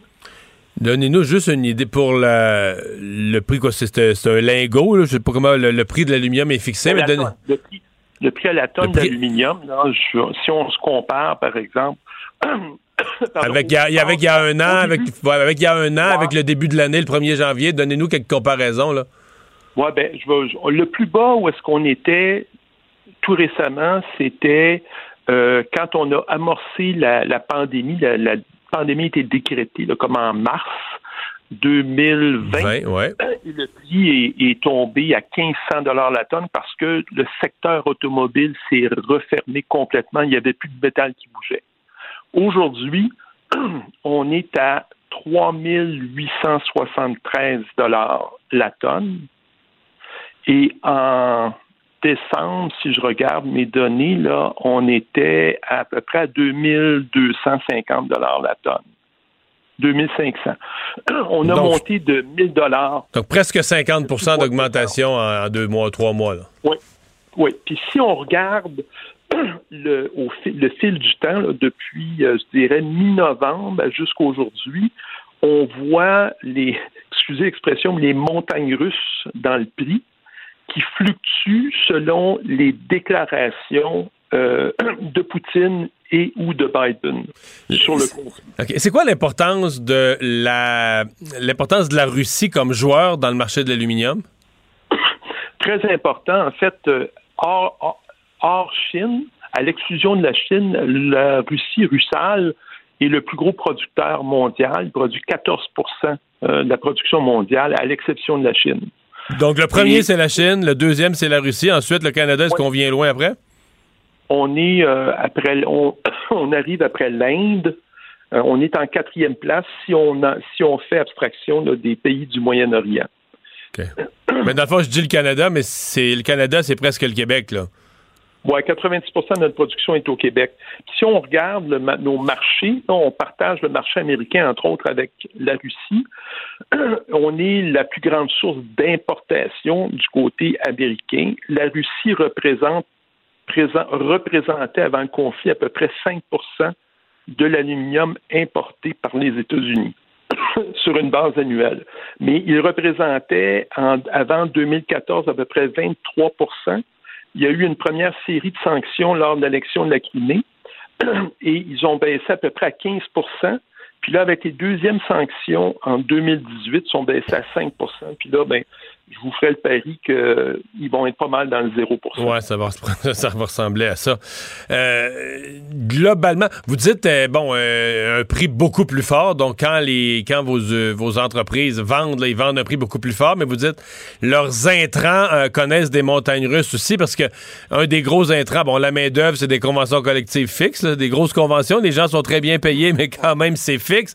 L'électricité est une autre grosse composante. Ça, Hydro-Québec, c'est des contrats fixes.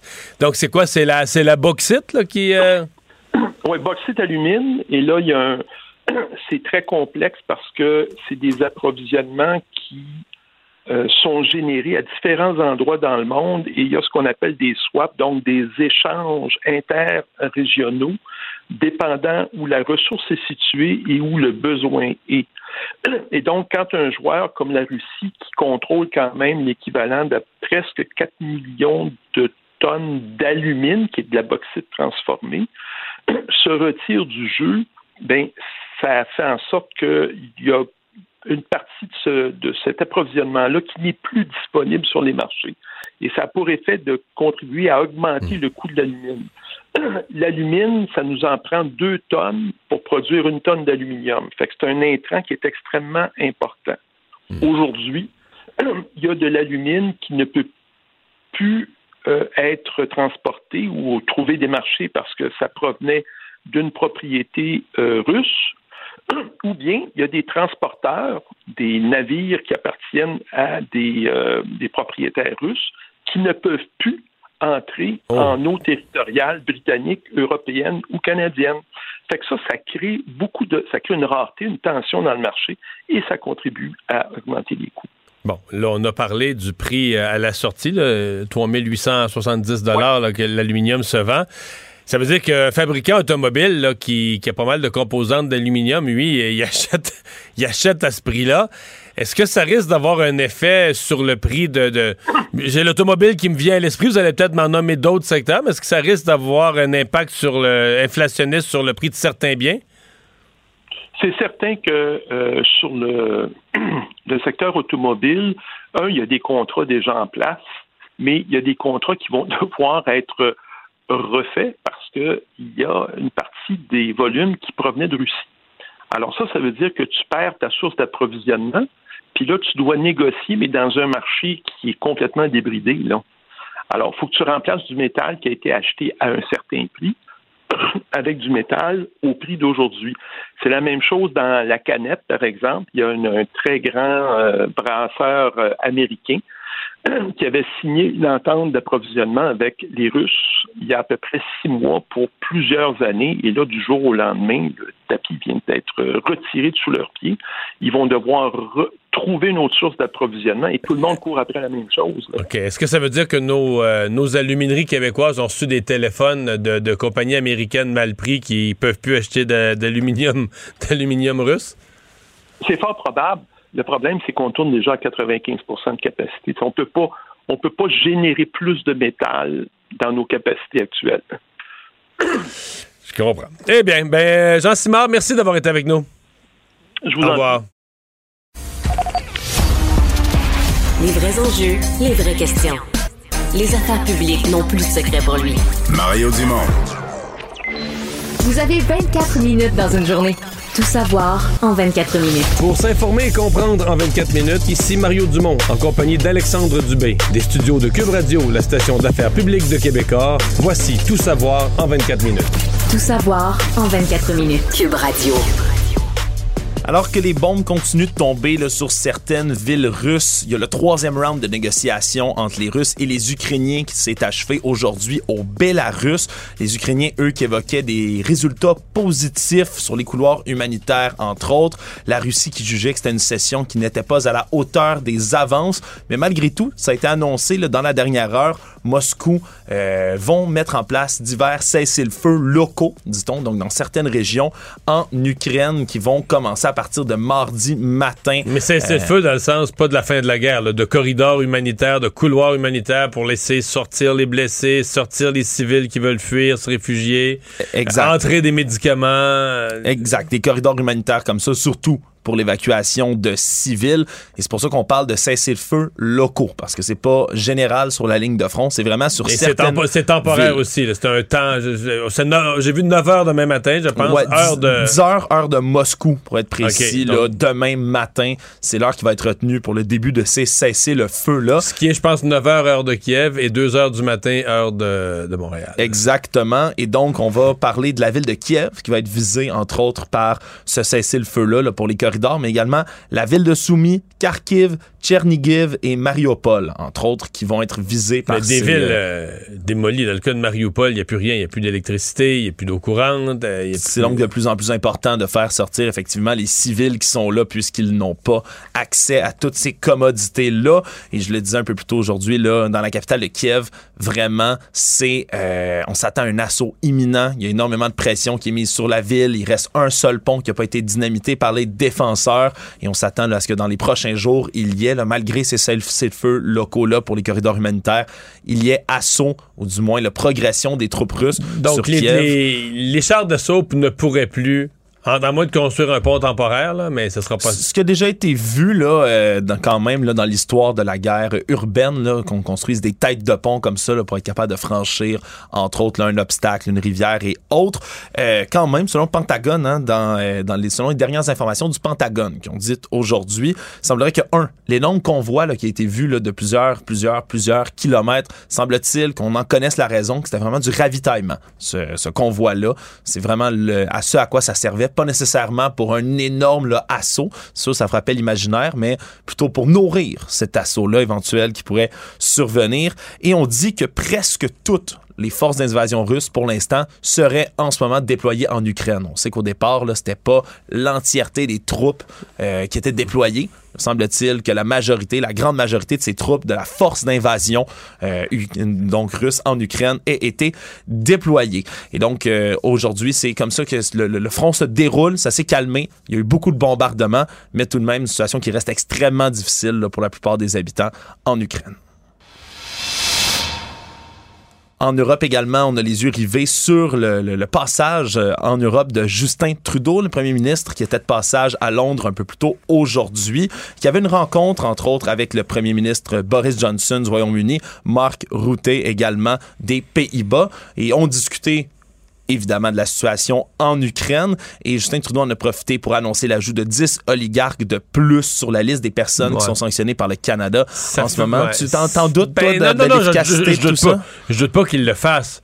Mais ça faisait, euh, ça faisait, je me, je me- je- on sait pas les noms, on sait pas trop qui sont ces oligarques.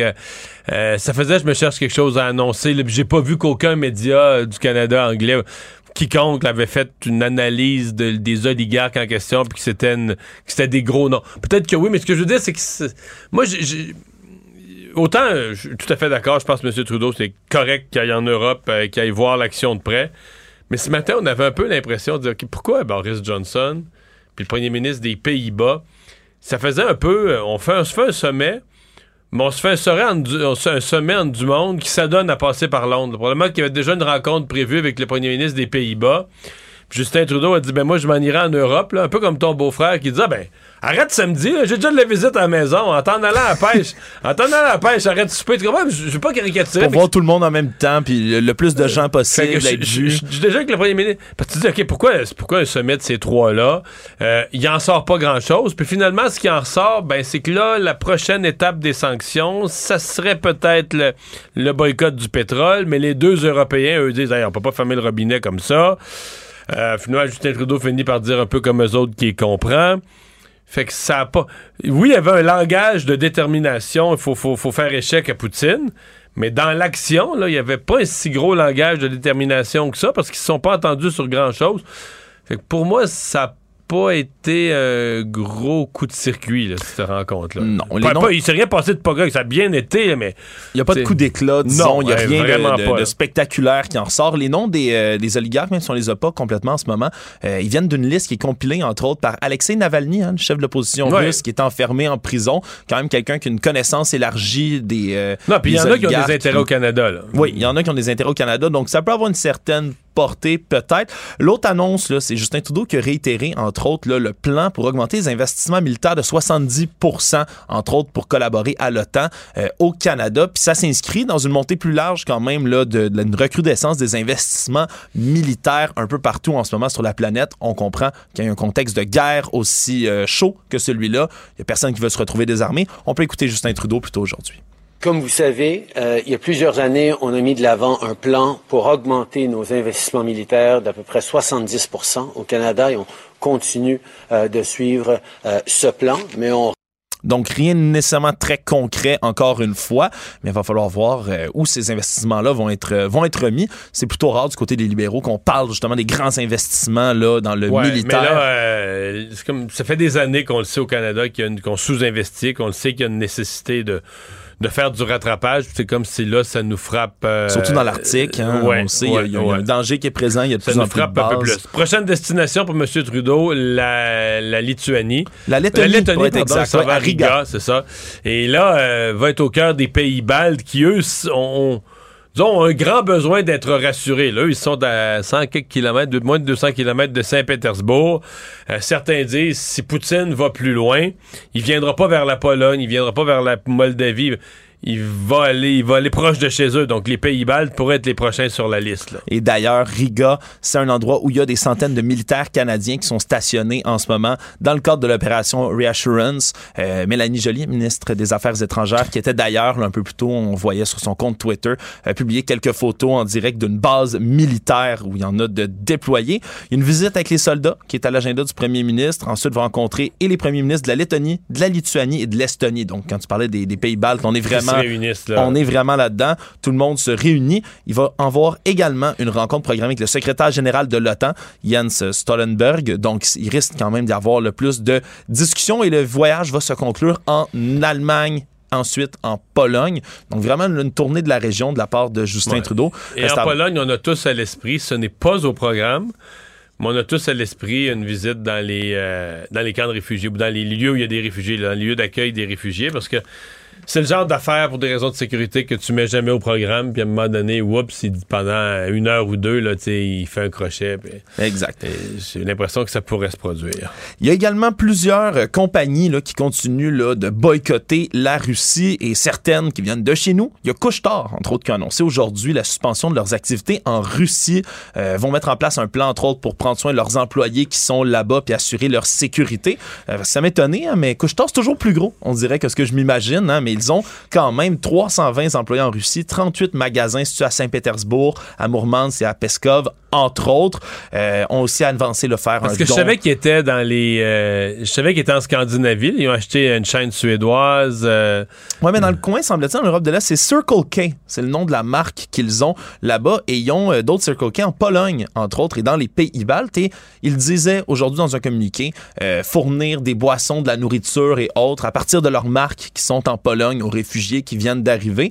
Donc, euh, un beau geste de leur part. Mais oui, euh, c'est énorme, hein, ces chaînes-là. Il y en a un peu partout. Un autre euh, du Québec qui a décidé d'y aller d'un boycott, c'est peut-être un peu plus surprenant, l'Auto-Québec, qui coupe tous ses ponts avec la Russie. Tout Québec faisait affaire avec la Russie. Mais quels étaient ces ponts? Effectivement, c'est les offres de paris pour les ligues russes de hockey, de soccer, de volleyball et de tennis de table. Donc, si vous étiez un parieur, mesdames donc, on et pouvait, on pouvait parier sur un match de ping-pong russe. vous pouviez, je ne le savais pas, mais maintenant, Ben, vous euh, est-ce qu'on pouvait, OK, est-ce qu'on sait si ça s'est produit?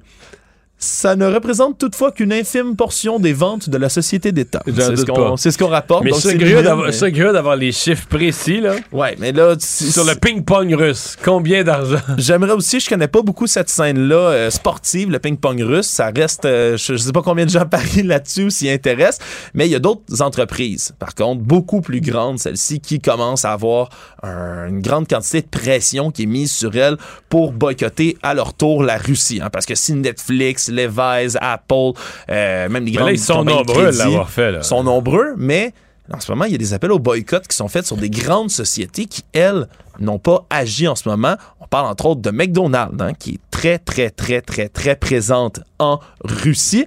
Également Coca-Cola, qui, ont, qui ne Mais qui sont pas Coca-Cola, eux autres, intervenus. ils ont, ils ont choqué. Veut dire, euh, en Ukraine, il y a un mouvement de boycott de Coca- de Coca-Cola. Ni plus ni moins, c'est des hashtags qui ont été là, euh, d'ailleurs repris très souvent aujourd'hui sur Twitter, le hashtag boycott McDonald's, hashtag boycott Coca-Cola. Il y a également d'autres grandes marques, hein, la chaîne de restauration rapide, le, le- le PFK, entre autres, qui ont 1000 restaurants en Russie. Ils ont atteint cette marque-là l'année dernière.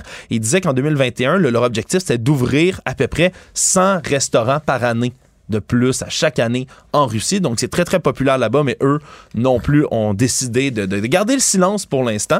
Mais ces marques-là là, vont devoir réagir tôt ou tard parce que là, c'est vraiment une avalanche C'est-à-dire qu'ils vont là. mesurer l'ampleur. Si on euh, s'il y a un mouvement de boycott dans le reste de l'Europe, dans l'Amérique du Nord, qui, qui, qui dérange leur vente d'une façon significative, là, ils pourraient, ils pourraient réagir à ça. Tout savoir en 24 minutes. Évidemment, quelque chose qu'on garde à l'œil constamment, c'est le prix du carburant. Et il y a une autre agence maintenant qui va euh, avoir cette affaire-là à l'œuvre, euh, à l'œil plutôt, c'est le Bureau de la concurrence, hein, le gouvernement fédéral qui a demandé formellement à ce bureau-là de surveiller le marché du carburant pour s'assurer qu'il n'y ait pas de collusion dans la détermination du prix de l'essence. Parce que, on Parce qu'on dit comme il y a des mouvements, des mouvements nombreux, fréquents et euh, des, des mouvements d'importance, de la fluctuation importante, on va être sûr qu'il n'y a pas collusion pour le faire. On veut on va être certain qu'il n'y a pas de gens qui profitent là, effectivement de cette hausse-là. Parce qu'à Montréal, le prix moyen à la pompe en ce moment, c'est 1,14 le litre. C'est donc énorme. Euh, 1,94. c'est ça, 1,94? T'as dit 1,14. Ah, 1,94. Oui, parfait. J'annonçais une baisse. Parce que là, les gens comme de la ça. Gaspésie Tout le monde part en courant. à Montréal. non, ouais, 1,94. Merci, euh, Mario. Et tiens, cet avant-midi, là, le prix du baril de pétrole qui est en hausse de 2 On est à peu près à 117,84 US. Donc, c'est une augmentation là, qui est significative. On dit toutefois aujourd'hui, là, selon le ministre de l'Énergie du Québec, là, euh, le ministre Julien, qu'il n'y a pas à craindre pour l'approvisionnement de pétrole. Hein. Ah non, nous, c'est juste le prix. Nous, au Canada, on est gros dur là-dessus. On n'a pas de crainte d'approvisionnement en énergie. Surtout au Québec, Oh, ça provient entièrement oh, Canada, euh, États-Unis, nos Au énergies pire, on va le payer. Au pire, on va le le prix payer. est mondial. On- Ceci dit, moi, euh, le, le- le porte-parole de l'industrie, Carole Montreuil, dit, tu sais, c'est pas tellement les raffineurs, les stations, les stations-service qui font plus d'argent. parce que, Tu sais, eux, ils, ils achètent puis ils revendent. Fait Mm. ils achètent le baril est plus cher, ils l'achètent plus cher, ils le revendent plus cher. Mais l'industrie pétrolière de l'Alberta, tu sais que on disait que leur baril de pétrole se vendait presque à zéro là, au cœur de la pandémie. Mais là, à 120$ piastres le baril ou dans ces eaux-là, mettons à 117, euh, aïe aïe, là.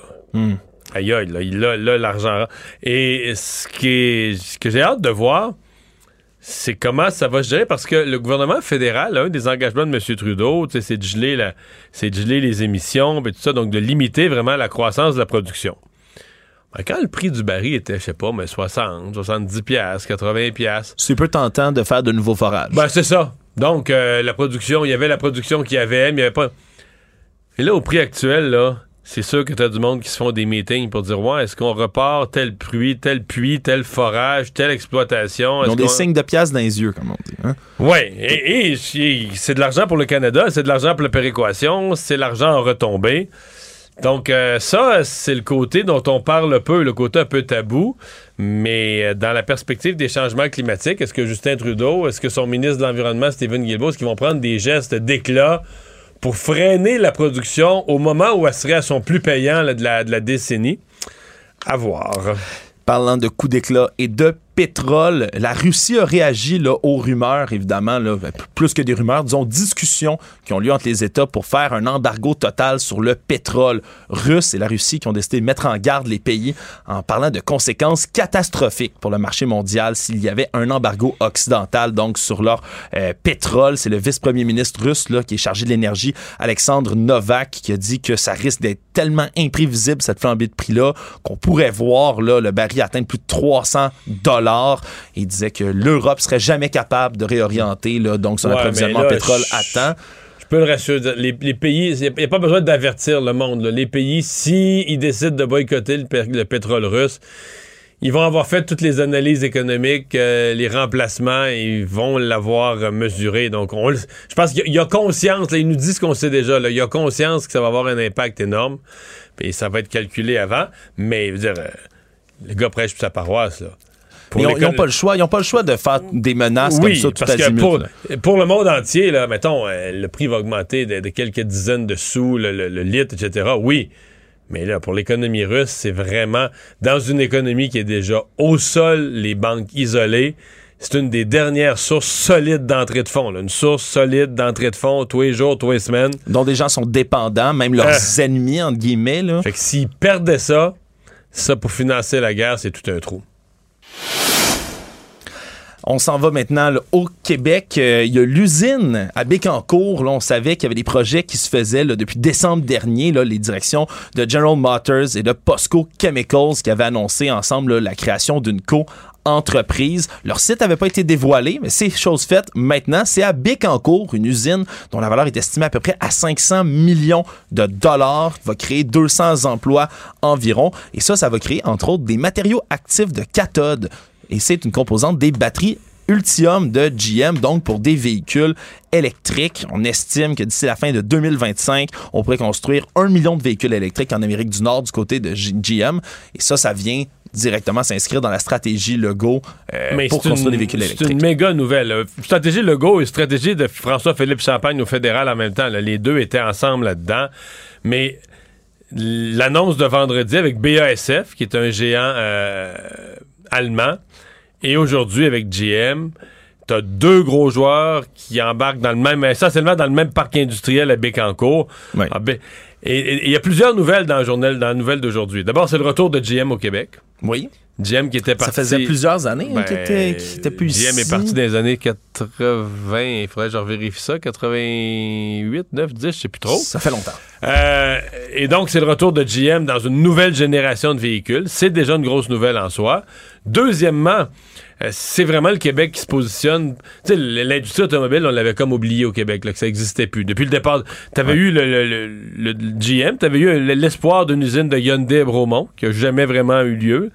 Mais là, on avait oublié ça, l'automobile, et tout à coup, dans l'automobile de demain, l'automobile électrique, le Québec devient un joueur important avec de la matière première, parce que le lithium, on l'a, la fabrication des batteries, donc c'est comme un comme une nouvelle histoire, c'est comme un nouveau souffle qui... Euh, donc, ce sont de très, très, très bonnes nouvelles économiques. Oui. Sinon, euh, côté judiciaire, ça va bientôt faire, le 22 mars, 5 ans jour pour jour, que Daphné Huard-Boudreau, euh, cette jeune femme de 18 ans, a été assassinée par son ex-conjoint qui l'a poignardé à Mont-Saint-Hilaire en Montérégie. Et aujourd'hui, deux policiers ont commencé à subir leur procédure disciplinaire devant le comité déontologique parce qu'on estime, là, du côté du père de la jeune femme, entre autres, que les agents ont négligé de protéger adéquatement euh, sa fille. Euh, on se rappellera, là, c'est Anthony Pratt-Lops, l'ex-conjoint de cette jeune femme-là, qui, après qu'elle l'ait laissée dans, pour une relation qui était toxique, euh, avait l'avait harcelé, était allé à son emploi, entre autres. Menacé. L'avait menacé. Et deux fois dans la même journée. Et là, le jeune appelle au 911. On l'a accueilli au poste de police. Mais ce qu'on veut déterminer, c'est si les policiers auraient bel et bien dû la laisser retourner seule dans l'appartement où, au final, elle a été assassinée. J'ai très hâte d'entendre, parce que là, on nous dit que JE va nous faire entendre les appels 911. JE va être là-dessus. Parce qu'à l'époque, ce qui avait été dit, On a l'appel 911? On peut entendre Ah, on l'a, on va effectivement. Ben un, oui, je vais en un- parler- je vais en un segment de l'appel 911. Urgence 911, c'est pour quelle ville? Bonjour. Il y a quelqu'un qui n'arrête pas de m'harceler, puis il est à ma job, puis il veut pas partir, là. Je travaille dans un dépanneur à Saint-Hilaire. Ok, est-ce que la porte est barrée à l'avant? Oui, oui, là, c'est juste mon ex, puis il veut pas partir, là. Ok, là, il est à l'extérieur? Oui, il est dans mon char. Il m'a attendu dans mon char à 5 heures le matin chez nous, là. J'ai été obligée de l'amener à ma job, là, mais là, il veut pas partir. Bon, ouais.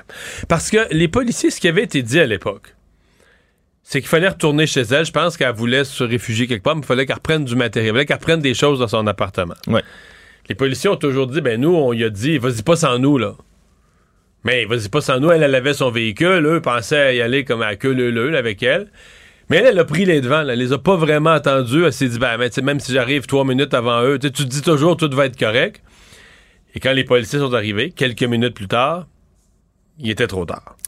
Effectivement. Mais bon, euh, est-ce que c'est exactement comme ça que ça s'est passé? Est-ce qu'on aurait dû la laisser aller, mais en même temps, c'est un adulte avec son propre véhicule, mais est-ce qu'on aurait dû carrément euh, l'empêcher, lui... C'est ce que va décider de déterminer donc cette enquête là, devant le comité déontologique, là, deux agents de la régie Ça intermunicipale reste de une police histoire Richelieu. absolument euh, épouvantable, avec des, Absolument. avec des avertissements, avec un type qui avait, qui avait fait la démonstration qu'il pouvait être violent, etc. Ouais, lui qui a plaidé coupable à une accusation réduite de meurtre non prémédité sans possibilité de libération de prison avant 18 ans. Cette semaine, euh, c'est le masque aujourd'hui hein, qui tombe aujourd'hui. Nouveau pas qui est fait pour la levée là, de tout le masque obligatoire. hein. ça s'en vient à grands pas, mais c'est une des dernières mesures qui était annoncée donc aujourd'hui. Les élèves des écoles primaires, des écoles secondaires de toute la province qui sont plus tenus là, de porter un masque ou un couvre-visage lorsqu'ils sont assis en classe. Ça demeure C'est ça, c'est vraiment assis en classe. hein. assis en classe. Ça demeure obligatoire dans les déplacements, entre autres dans les espaces euh, communs, ainsi que dans les autobus scolaires. Mais disons que c'est le premier pas, la première étape de plusieurs autres qui sont annoncés, parce qu'on rappellera que le directeur national de la santé publique du Québec par intérim, le docteur Luc Boileau, a déclaré la semaine dernière que dès le mois prochain, le port du masque devrait devenir une question de choix personnel plutôt qu'une obligation un peu partout au Québec. Et donc, là, à plus court terme, on parle de samedi prochain, 12 mars, autre date importante parce que la capacité d'accueil dans tous les lieux publics du Québec va de monter à 100 Ben, En fait, samedi prochain, c'est la fin de presque toutes les restrictions. Si t'enlèves le masque, là, puis le passeport sanitaire, mais au niveau de, de ce qui était fermé ou de ce qui était limité, même le karaoké sera permis. Même le karaoké Dans sera des permis. bars pleins- à pleine capacité. Dans des bars pleine capacité, il n'y aura pas de capacité par table dans les restaurants, les bars, tavernes, casinos et les heures aussi, les horaires réguliers. hein, le retour des bars qui ferment à 3 heures du matin, par exemple, ça revient aussi. Tout ça, ben, il ne sera plus nécessaire de présenter le passeport vaccinal pour euh, accéder aux lieux qui étaient visés par cette mesure-là. Donc, c'est presque toutes les mesures, tu le dis, là, effectives qui vont être retirées. Mais donc, en attendant aujourd'hui, c'était le masque en classe au moment où il y a beaucoup, beaucoup d'étudiants, d'élèves qui reviennent de la relâche, tout de même, il faut le dire. Ouais, Alors, mais d'autres qui sont euh, partis dans d'autres régions, ils sont partis en relâche. Donc, Eux vont, vont revenir lundi prochain, pas de masque. Ça se fait par étapes. Et finalement, une autre nouvelle ici, là, ou nouvelle plutôt spéculation de nouvelles. hein. On dit, selon diverses sources, que le déclenchement officiel de l'élection partielle dans la circonscription de Marie-Victorin pourrait être déclenché dans les prochains jours. Et il y a la date du 11 avril pour le scrutin qui était, qui est énoncé jusqu'à date. Évidemment, C'est-à-dire qu'avec les durées légales, si c'est déclenché au Conseil des ministres mercredi matin, euh, donc mercredi matin qui serait le 9, donc si tu calcules ça, cinq semaines plus tard, ça te donne le... Quatre semaines et quelques jours, là, ça te donne le, le- le 11 avril. Ce qui aurait parfaitement de l'allure. là. C'est Ouais. une date absolument plausible. Le lundi avant Pâques, c'est- ça, ça me paraît tout à fait, euh, tout à fait plausible.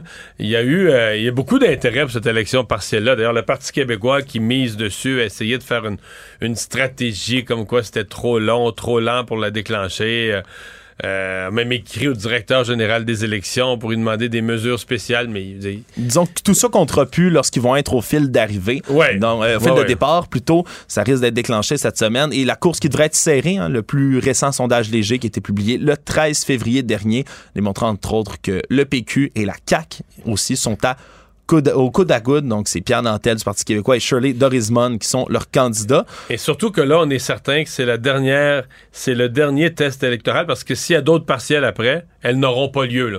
Tu sais, Mm. Les gens vont rester pas de députés, puis l'élection générale va, con- va- va faire élire leurs députés. À l'automne. Donc, c'est le vrai test électoral, le dernier.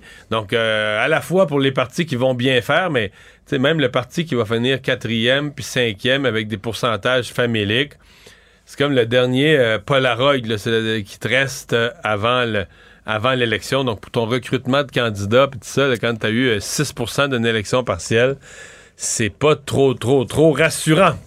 Résumé de l'actualité en 24 minutes, c'est mission accomplie.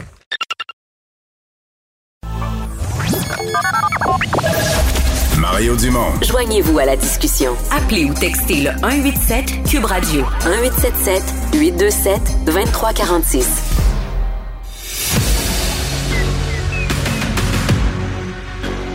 Emmanuel Latraverse. J'ai pas de problème philosophique avec ça. Mario Dumont. Est-ce que je peux me permettre une autre réflexion? La rencontre. Ça passe comme une lettre à la poste. Il se retrouve à enfoncer des portes ouvertes, là. La rencontre Latraverse Dumont.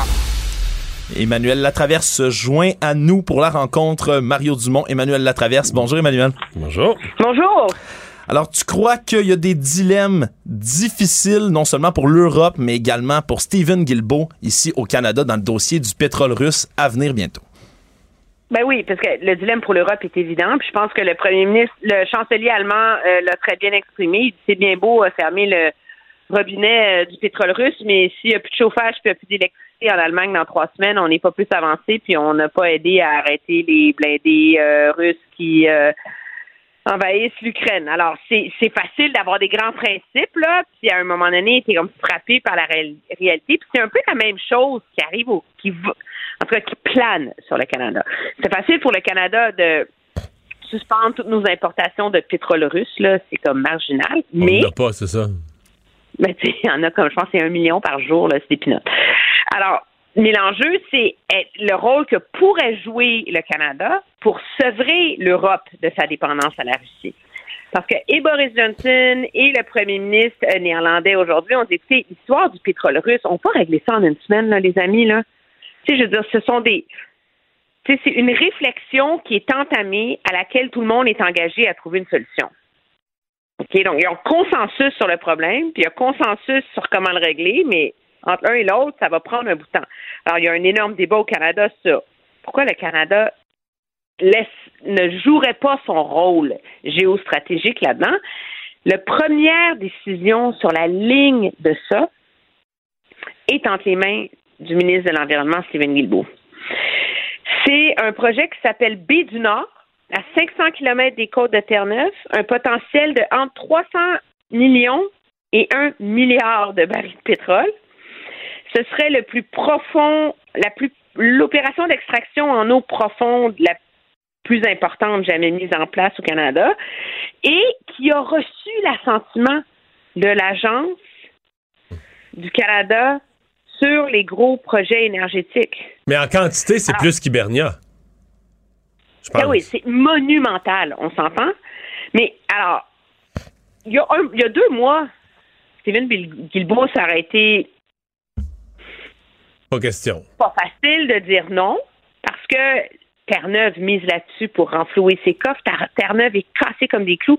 C'est 3,5 milliards de dollars de revenus pour Terre-Neuve. Mais au-delà du problème de Terre-Neuve, sur un niveau purement euh, macro, pas facile, mais Stephen Guilbeault peut dire non et montrer au monde environnemental qu'il est encore un environnementaliste et qu'il a sa crédibilité comme ministre de l'Environnement. Mais là, la décision devait être prise avant le 6 mars. Qu'est-ce qu'il a fait, tu penses? Il s'est donné un délai de 40 jours. Ouais. Et tu fais quoi avec ça? Puis c'est comme difficile parce que j'ai vraiment, je, regardais, ce projet-là ne doit pas être en production avant 2028, là, on s'entend là. Donc ça règle pas le problème immédiat. Mais si la planète cherche des alternatives au pétrole russe, ben, c'est des alternatives à long terme au pétrole russe aussi, là. Et donc, toute la géopolitique de la crise énergétique qui plane sur l'Europe en ce moment vient changer toute l'analyse coût-bénéfice de ce projet-là au large de Terre-Neuve, mais qui est strictement entre des mains politiques maintenant. C'est juste ça qui manque, là. C'est le feu vert. Mais si le Canada avait réalisé ses projets de pipeline, ses projets de gaz naturel liquéfié, entre autres la liquéfaction du gaz naturel depuis, écoute, euh, ça fait dix ans là, qu'on n'a pas qu'on on a reporté tous les projets, on les a étudiés, mais on n'a à peu près pas réalisé. Dire, mettons aujourd'hui Justin Mario, Trudeau. c'est dangereux, c'est horrible, et il faut pas? Oui, je sais. Mais Justin Trudeau serait arrivé aujourd'hui en Europe, là, puis les pays, les pays auraient fait la file pour rencontrer Justin Trudeau pour y parler d'approvisionnement, là. C'est ça la réalité. Le Canada aurait présentement, Justin Trudeau aurait un rôle euh, géopolitique d'importance dans la suite des choses. Ce qu'on n'a pas senti tout à fait ce matin dans la rencontre, mettons, avec Oh euh, les, les- les-. C'était pas trop trop réussi, Mais- ce sommet-là, ce matin, hein? Je, je me suis, euh, j'allais dire, je me suis tripotée. j'ai réfléchi à ça toute la journée. Puis j'ai Angleterre, Pays-Bas, Canada, nouvelle coalition. C'est quoi cette affaire-là? Puis finalement, c'est que t'as Pays-Bas, c'est l'Union européenne. La Grande-Bretagne est à l'extérieur de l'Union européenne. Puis le Canada, ben, c'est le Nord-américain. Fait que c'est comme, je pense que c'est là que le logo a été trouvé, là.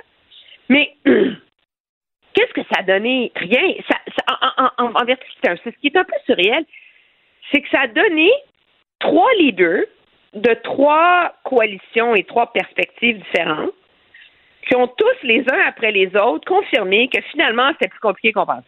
Oui, et que les sanctions contre les, oli- contre les oligarques russes, entre autres, ont peut-être Ben, moins d'effet que ce qu'on s'attendait. là. Ben ça, c'est quand même un, un aveu. euh, puis il, il était peut-être le, le phare dans la nuit, le premier ministre euh, des Pays-Bas, Marc Routet, parce qu'il était le seul qui donnait des réponses claires et précises aux questions qui lui étaient posées, donc qui a permis de faire avancer notre réflexion collective. Donc on en remercie. Mais il a reconnu que ça donne pas les, les, les résultats escomptés, les, les sanctions. Puis pourquoi? Pour une foule de raisons. De un, c'est facile de dire je sanctionne un tel puis un tel. Ils savent même pas qu'est-ce que détiennent ces mecs-là dans ces pays-là? Je veux dire, la- l'Angleterre est obligée en ce moment de passer une loi pour retirer la capacité de cacher la propriété de biens derrière des compagnies anonymes à numéro qui sont issues de comptes banques en Suisse.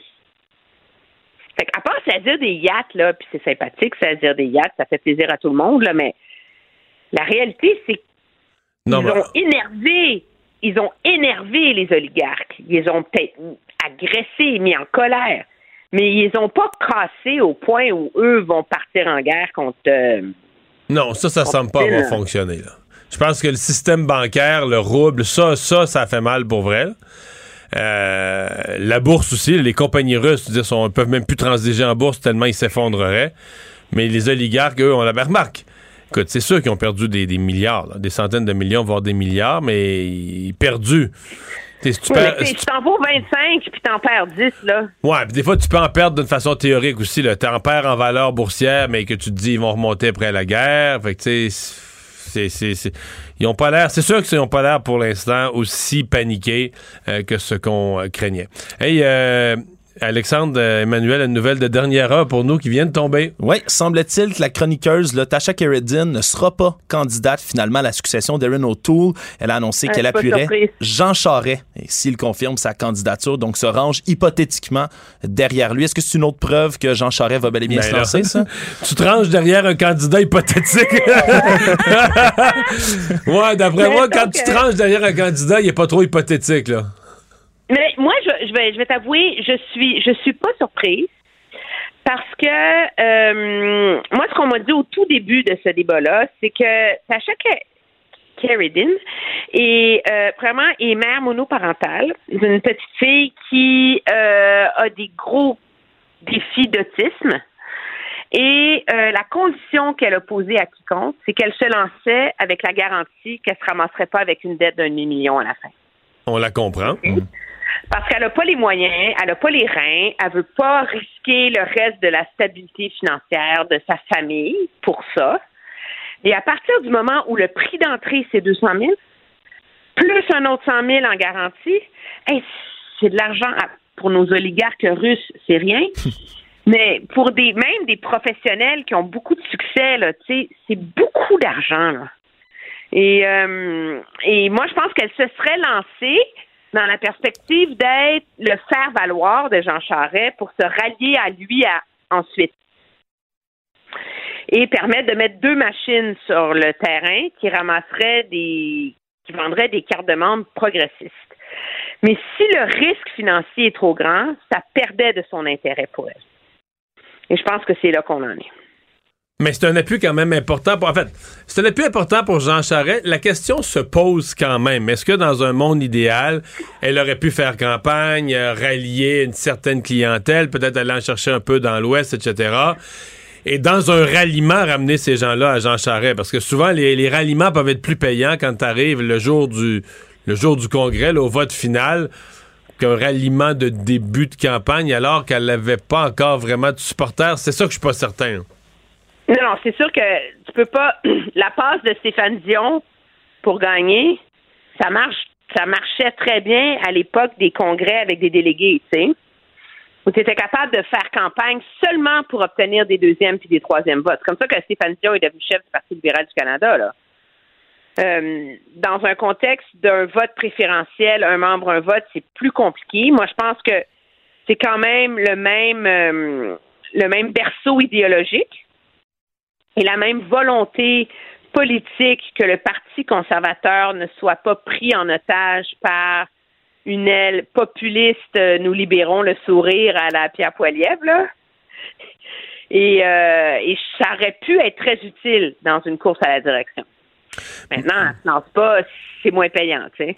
Mais tu sais que moi, je, je- ne souffre pas d'être parfois un peu en marge de l'opinion générale, mais euh, moi, je regarde la course. là. Si c'est pour être euh, une course à deux, là, vraiment, là, entre Pierre Poilievre puis Jean Charest, euh, Pierre Poilievre qui joue le populisme, euh, alors qu'on est dans une guerre, qui joue le populisme le plus bas, anti-masque, enfantin. Oui. Et, et de l'autre côté, Jean Charest qui... Enfantin. C'est ça le mot que je cherchais ce matin à ta chronique à la télé.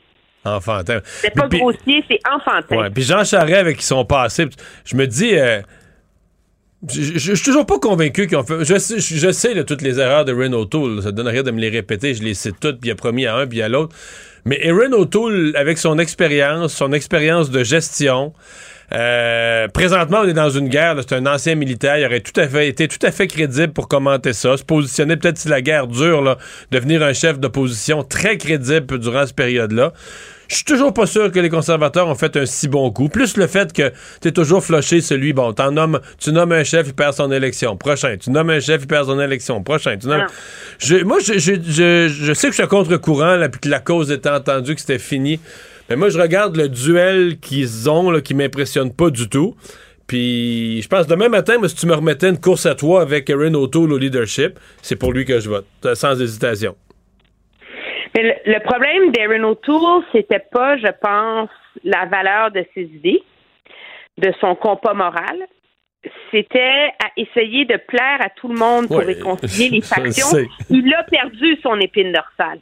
Je Et sais, quand tu perds ton, ton, ton compas politique, c'est là que tu deviens du n'importe quoi. Mais moi, je, moi, je, moi, je comprends pas que, alors que vraiment la société, le monde se pose des questions très graves là sur nos obligations morales, le sens de la démocratie, que il y a un gars qui qui prétend faire campagne pour être premier ministre du Québec, puis lui, là, le gros sujet de son rallye, là, c'est je libère le sourire.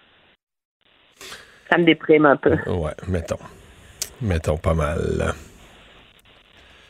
Et y- en parlant de tout ça, on parlait de, de- de- d'hypothétique, hein, d'hypothétique candidature de Jean Charest, mais Pierre Poilievre a l'air d'y croire aussi parce qu'il tweetait aujourd'hui qu'il y a qu'une chose plus sens- insensée que les prix de l'essence, que Jean Charest et Justin Trudeau veulent les augmenter encore plus avec des taxes sur le carbone.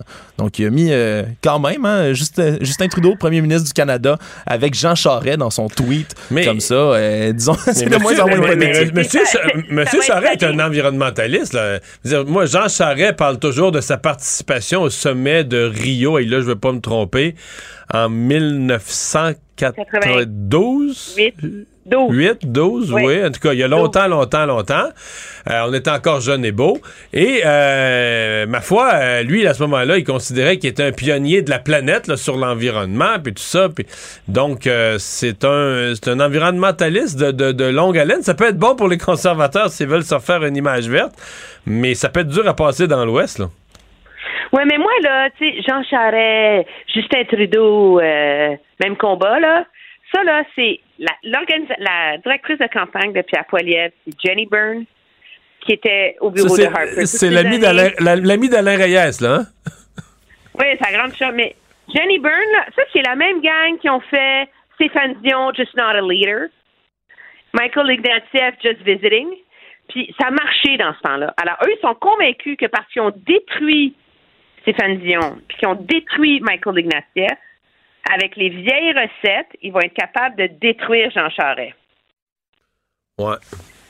Ça Je peut suis pas certaine que dans le contexte du d'un débat où on est à un pied d'une guerre mondiale et qu'il y a un besoin de leadership intelligent, euh, que ce soit vraiment la meilleure approche.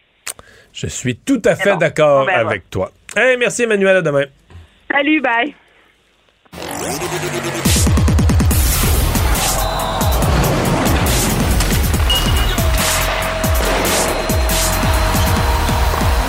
Jean-François Barry, un chroniqueur pas comme les autres. Salut, Jean-François. Allô, Mario. Alors, Carey Price sur la glace aujourd'hui? Hey, Carey Price sur la glace, euh, pas avec l'équipe, là. il est ici euh, pas, à pas- Montréal. pas dans, pas dans sa course sur la glace parce qu'il y a eu du verglas et tout ça. Là. en fait, la direction du Canadien a jugé que c'était plus préférable, moins de risque de blessure de l'amener Sur la patinoire, là, oui. sur la patinoire que de le laisser dans sa cour, parce qu'effectivement, c'est glissant partout. Non, mais je sais pas, est-ce que tu as vu les, euh, les images Non, de non, Carey non, Price non, à l'entraînement? Bon, mais, écoute, euh, Carey, euh, non seulement là, il a patiné, comme il a fait dernièrement, mais là, il a fait des, des genuflexions. Oh! Mais, euh, mais, mais de solide, là. Tu sais, il s'est promené de Comme gauche pouce, à droite. pouce à gauche, euh, pouce à droite, ah oui? Ouais, ouais, pouce, pouce, pouce, dans son filet, comme s'il y avait Mais un il faisait, joueur- il faisait en décembre, ça. Ouais, mais il faisait comme euh, au ralenti avec son entraîneur, mettons, à la ligne bleue. Là, il était dans son filet, puis il simulait, mettons, si- comme si un joueur faisait le tour du but. Donc, il partait d'un côté, s'en allait de l'autre côté, jambière au poteau, euh, hop, envoie en avant, envoie sur l'autre côté, debout. Donc, c'était un peu plus actif comme, euh, comme déplacement. Fait que, écoute, je suis pas en train de te dire qu'il est sur le bord d'un retour au jeu, là, parce qu'on y a toujours même pas lancé une rondelle encore aujourd'hui. Reste qu'il a mis son genou à l'épreuve. Est-ce que ça faisait partie du, du cheminement? Est-ce que c'est lui qui voulait se tester? Ben, c'est à suivre. C'est quand même de bonnes nouvelles. Les bonnes nouvelles, en fait, les vraies bonnes nouvelles vont venir demain. C'est-à-dire? Si demain, il est en gymnase. Ah, oui, oui. Puis que finalement, oups, douleur au genou parce qu'il a trop forcé, ça veut dire qu'on fait pas un pas dans la bonne direction. Fait que à- de voir sur la glace, c'est une chose. Mais après ça, ce qu'on a hâte de voir, c'est si ça va tenir tout ça. T'es déjà, Euh, ouais, t'es déjà rendu à faire un premier bilan de Martin Saint-Louis. Après, il y a combien de matchs? 11 de fait? Euh, écoute, 10, trois 11? défaites suivies de 8. Ouais, 11. Donc, ça a commencé avec trois défaites. Parce qu'on va se le dire, là. Tu écouté les matchs en fin de semaine? Mais, en fait, j'ai- non, il y avait un match Ouais, en fin de semaine. C'était tard. Puis j'étais au restaurant. Non, c'était l'heure du souper, au contraire. C'était trop T'as tôt. raison, t'as raison. Il était en après-midi, là, c'est ça. L'autre avant était tard, puis je l'ai regardé jusqu'à la fin. Mais Edmonton, j'ai compris que c'était un excellent match, là. Ben, c'est un excellent match. Écoute, le Canadien, non seulement retrouve le chemin de la victoire, mais sont le fun à regarder. Écoute, depuis les. OK, ça a commencé avec trois défaites. On, va lui donner le temps qu'il mette ses affaires en place. Puis, bon, il y a des Mais c'était des défaites crève-cœur. là. Il y avait une défaite épouvantable à 6 secondes. Le Canadien Ah, avait ben créé l'égalité à 6 secondes de la fin. C'est une mauvaise punition à Petrie. Il y avait une défaite crève-cœur épouvantable. là. Il n'avait pas, perdu, sentait- pas perdu 7 à 1 quand même. Là. Ouais, on sentait qu'on se rapprochait tranquillement. Et après ça, depuis ce temps-là, en huit matchs, c'est sept victoires, une défaite. Mais non seulement, il a resserré le jeu défensif parce que c'est ce qui faisait défaut aux Canadiens de Montréal, mais je sais pas de quelle façon, parce qu'on n'a toujours bien pas euh, tant de marqueurs que ça, de quelle façon il a réussi à amener toute son équipe vers l'attaque aussi. Le Canadien a marqué trois fois cinq buts dans cette séquence-là et deux fois quatre buts.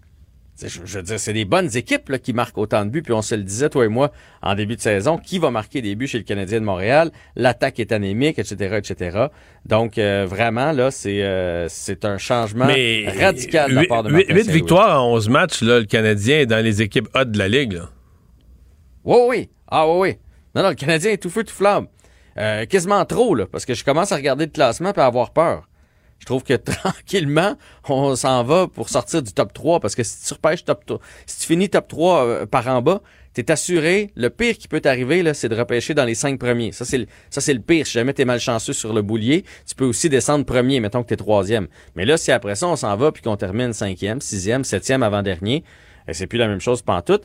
Et ce que j'ai peur aussi, c'est qu'on change notre fusil d'épaule en faisant Hey, l'équipe va bien, Charrot prend soin de Romanoff, euh, euh, sais, qu'on touche plus aux joueurs. En tout cas, j'ai hâte de voir la, la séance de, de transactions qui s'amène pour le Canadien. Et je peux te dire aussi que sur la glace aujourd'hui, non seulement Price a fait un retour, mais du côté de Vancouver, là où le Canadien joue son prochain match, tiens, tiens, tiens, Drouin était là. Allen, Jake Evans, Dvorak et Yoel Edmondson aussi. C'est pas beau, ça? Tout le monde revient tranquillement. Mais là, ce qui est plate, tu me dis tout ça, mais on n'a pas de hockey de la semaine. Il y a un seul match, puis il est, il est de nuit. Hey, c'est une drôle de semaine de C'est une semaine sans hockey.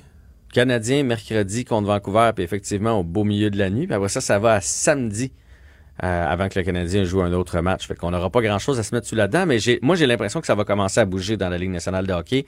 Si on se fie aux dernières années, là, tu te souviens, les dernières années, tous les postes de, de sport font un spécial, le- la, la dernière journée des transactions, puis finalement, tout s'est fait avant. Là. Le 10 jours, deux semaines avant, c'est là que ça se passe tranquillement, puis là, les Leafs bougent, puis là, ceux qui se battent avec les Leafs, ben, euh, bougent eux autres aussi pour se renforcer, tout ça. Fait que j'ai comme l'impression que tranquillement, on va, euh, on va avoir des nouvelles de ça. Mais sinon, on parlait du plaisir tantôt. Est-ce que tu aurais aimé faire partie du souper des recrues, Mario?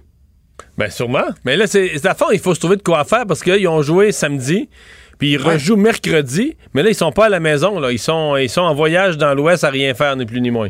Ouais, quel drôle, sérieusement, À Vancouver. quel drôle d'horaire. Drôle de calendrier, avait- ouais, tout à fait. pas moyen d'aller squeezer un match à Seattle, tu sais, qui est pas si loin à, à travers ça. Enfin, bref, euh, il faut trouver de quoi faire et il y a eu le traditionnel souper des recrues qui avait pas eu lieu d'ailleurs l'année passée. Et cette année, le Canadien a beaucoup de nouveaux joueurs, comme on sait. Ça a été quand même des portes euh, tournantes. Donc, il y avait sept joueurs qui se sont euh, partagés euh, la facture. C'est Joel Edmondson qui a mis une photo sur son Instagram et les joueurs recrues sont habillés en espèce d'homme grenouille. là. Ils ont un masque, un tuba, une espèce de combinaison d'homme grenouille. Alors, j'imagine que c'est une façon un peu de les narguer lorsqu'on arrive au restaurant. Mais apparemment, pour avoir parlé avec euh, d'anciens joueurs, ça, c'est quelque chose qui est toujours, toujours très couru, le party des recrues, et il y a souvent un peu d'abus. Alors, c'est une bonne chose que le Canadien ne joue pas avant mercredi. Bon, hey, parle-moi de Léla Fernandez. Oui, hey, elle aussi était le fun à suivre en fin de Mhm. semaine. C'est fou à quel point on est rendu qu'on aime le tennis. Je veux dire, tu sais, c'est pas Wimbledon ou le Roland Garros, là. Était à Monterrey, au Mexique. Avant, avant Léla, Annie Fernandez, y a-tu quelqu'un qui a écouté le tournoi de tennis de Monterrey au Mexique? En tout cas, pas moi. Je veux pas, je veux pas narguer personne ou réduire personne, là, diminuer personne. Moi, je l'écoutais pas, en tout cas. Et euh, donc, Léla qui a gagné en fin de semaine. Et on a appris aujourd'hui qu'elle va mener le Canada à la Coupe Billie G. King. Euh, avec, entre autres, Rebecca Marino, qu'on commence aussi à voir là, dans les euh, différents tournois. Françoise Abanda. Donc, ça a lieu du 15, euh, 16, euh, pas du 15, en fait, 15-16 avril prochain du côté de Vancouver. Elle est toute jeune, mais c'est quand même elle qui va être la, la, la chef de la délégation et celle contre qui on va faire jouer les meilleurs euh, adversaires. Finalement, une minute pour parler de cette gymnaste russe qui s'est affichée pro-Poutine en pleine compétition. Ouais, ce gymnaste, en fait, c'est Ivan Kouliak qui, lui, soutient euh, Vladimir Poutine. Et évidemment, euh, ça s'est passé du côté de la Suisse et il a gagné, mais il avait son uniforme sans drapeau parce qu'on n'a pas le droit de dire euh, que- qu'il vient de la Russie, que c'est un athlète russe et surtout pas le droit de voir un drapeau, etc., etc. Et il a gagné la compétition et lorsqu'il est arrivé le temps d'aller chercher euh, sa médaille, il avait mis sur son, sur son maillot une espèce de Z qu'on voit sur les, les tanks, les chars d'assaut, etc. Donc, en appui à Poutine, ça a fait jaser beaucoup. Et avec euh, raison. Hey, merci euh, Jean-François. À, demain. Il analyse la politique, il sépare les faits des rumeurs. Mario Dumont. Cube, Cube Radio. Cube Radio. Cube Radio. En direct à LCN. 17h27, Mario Dumont nous attend dans les studios de Cube Radio à Montréal. Euh, Mario, difficile de comprendre ce qui se passe vraiment dans la tête de Vladimir Poutine, mais on comprend qu'on a proposé des corridors humanitaires. Ceux vers la Russie et la Biélorussie, ça a été refusés, bien sûr, par l'Ukraine, mais il y en a d'autres qui seront, euh, semble-t-il, débattus au cours des prochaines heures. On parle de ces corridors qui pourraient permettre l'évacuation de civils. Je vous, nomme les quatre villes, parce qu'on parle de Soumy, de Kiev, de Kharkiv, de Tchernigiv et de Mariupol. Euh, quant à Mariupol, on se demande même ce qui reste de cette ville-là. Le maire a dit euh, qu'il n'y en avait plus de ville à Mariupol. Ouais, mais il reste quand même quelques citoyens. En fait, il peut rester des blessés à évacuer dans certains cas. Il peut rester des civils qui veulent fuir la guerre, qui ne l'ont pas fait avant, qui veulent fuir la guerre. C'est le but des corridors humanitaires. Mais pour qu'il y ait un corridor, il faut s'entendre sur un, un lieu, là, un chemin de passage, mais il faut surtout, faut surtout s'entendre sur une période de cessez-le-feu. Il semble que demain, le 9 h, heure de heure d'Ukraine, on va, euh, va faire ça, mais en fin de semaine, à Mariupol, ça devait être le cas samedi, ça devait être le cas dimanche, et les Russes n'ont jamais respecté le cessez-le-feu. Donc, il n'y a jamais eu de corridor humanitaire. Finalement, les Russes ont proposé un corridor humanitaire, mais vers la Russie ou vers le Bélarus. Franchement, pensez-vous, pensez-vous sérieusement ce que quelqu'un pense qu'il y a des Ukrainiens que, qui veulent devenir des réfugiés, dans le sens qu'ils veulent fuir la guerre, mais qui veulent s'en aller en Russie. Voyons, ils veulent, c'est ce qu'ils fuient. là. Ils veulent pas s'en aller en Russie. Personne veut s'en aller euh, en Russie à l'heure actuelle en quittant l'Ukraine. Donc là, il semble que la Russie cette fois-ci serait un peu sérieuse pour de véritables corridors humanitaires. Pierre, c'est le début du commencement du respect des règles en matière parce que la guerre là, dans le dernier dans le dernier siècle la guerre c'est discipliné Puis je sais que c'est compliqué pour le monde de dire Ouais, la guerre c'est la guerre c'est sauvage on détruit tout. Mais malgré tout on a fixé des règles pour les civils, pour les blessés, pour euh, les malades. On a fixé des règles et le respect de corridors humanitaires, ce serait... euh, donc, ce serait un minimum. On s'était entendu la semaine passée dans leur rencontre là, bilatérale, mais finalement, on ne l'a jamais fait. Et là, aujourd'hui, dans mais, la mais rencontre... vous avez on- vu ce communiqué? Vous avez vu aussi cette, euh, ce Zelensky qui dit, écoutez, euh, il n'y a pas de corridor humanitaire présentement. Tout ce qu'on a vu, ce sont des chars russes, ce sont des mines, euh, des routes minées par les Russes. Alors, euh, difficile de comprendre tout ça en même temps. Mais on verra demain matin. c'est promis à nouveau. Bon, on le souhaite. euh, on souhaite qu'on puisse évacuer le plus de gens possible. Déjà 1 million 700 000 réfugiés jusqu'à maintenant.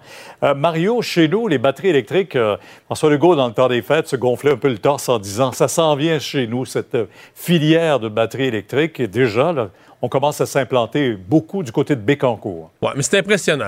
euh, arrêtons-nous un instant pour une bonne nouvelle. Elles vont faire du bien. Euh, devient un site important pour euh, les batteries électriques, donc les voitures électriques, euh, avec ces deux investissements, un vendredi, avec la- le géant allemand BASF qui va faire des cathodes, et là, aujourd'hui, GM avec un autre partenaire. Et les deux ensemble, c'est comme le Québec a de la matière première du lithium. Tout à coup, on commence à avoir des joueurs majeurs là, qui s'implantent avec de grandes industries euh, au Québec. C'est vraiment une nouvelle très positive. Et Pierre, le symbole est quand même, quand même fort. là. On a perdu il y a quoi, 30 ans, là, la, la- la GM. euh, quasiment.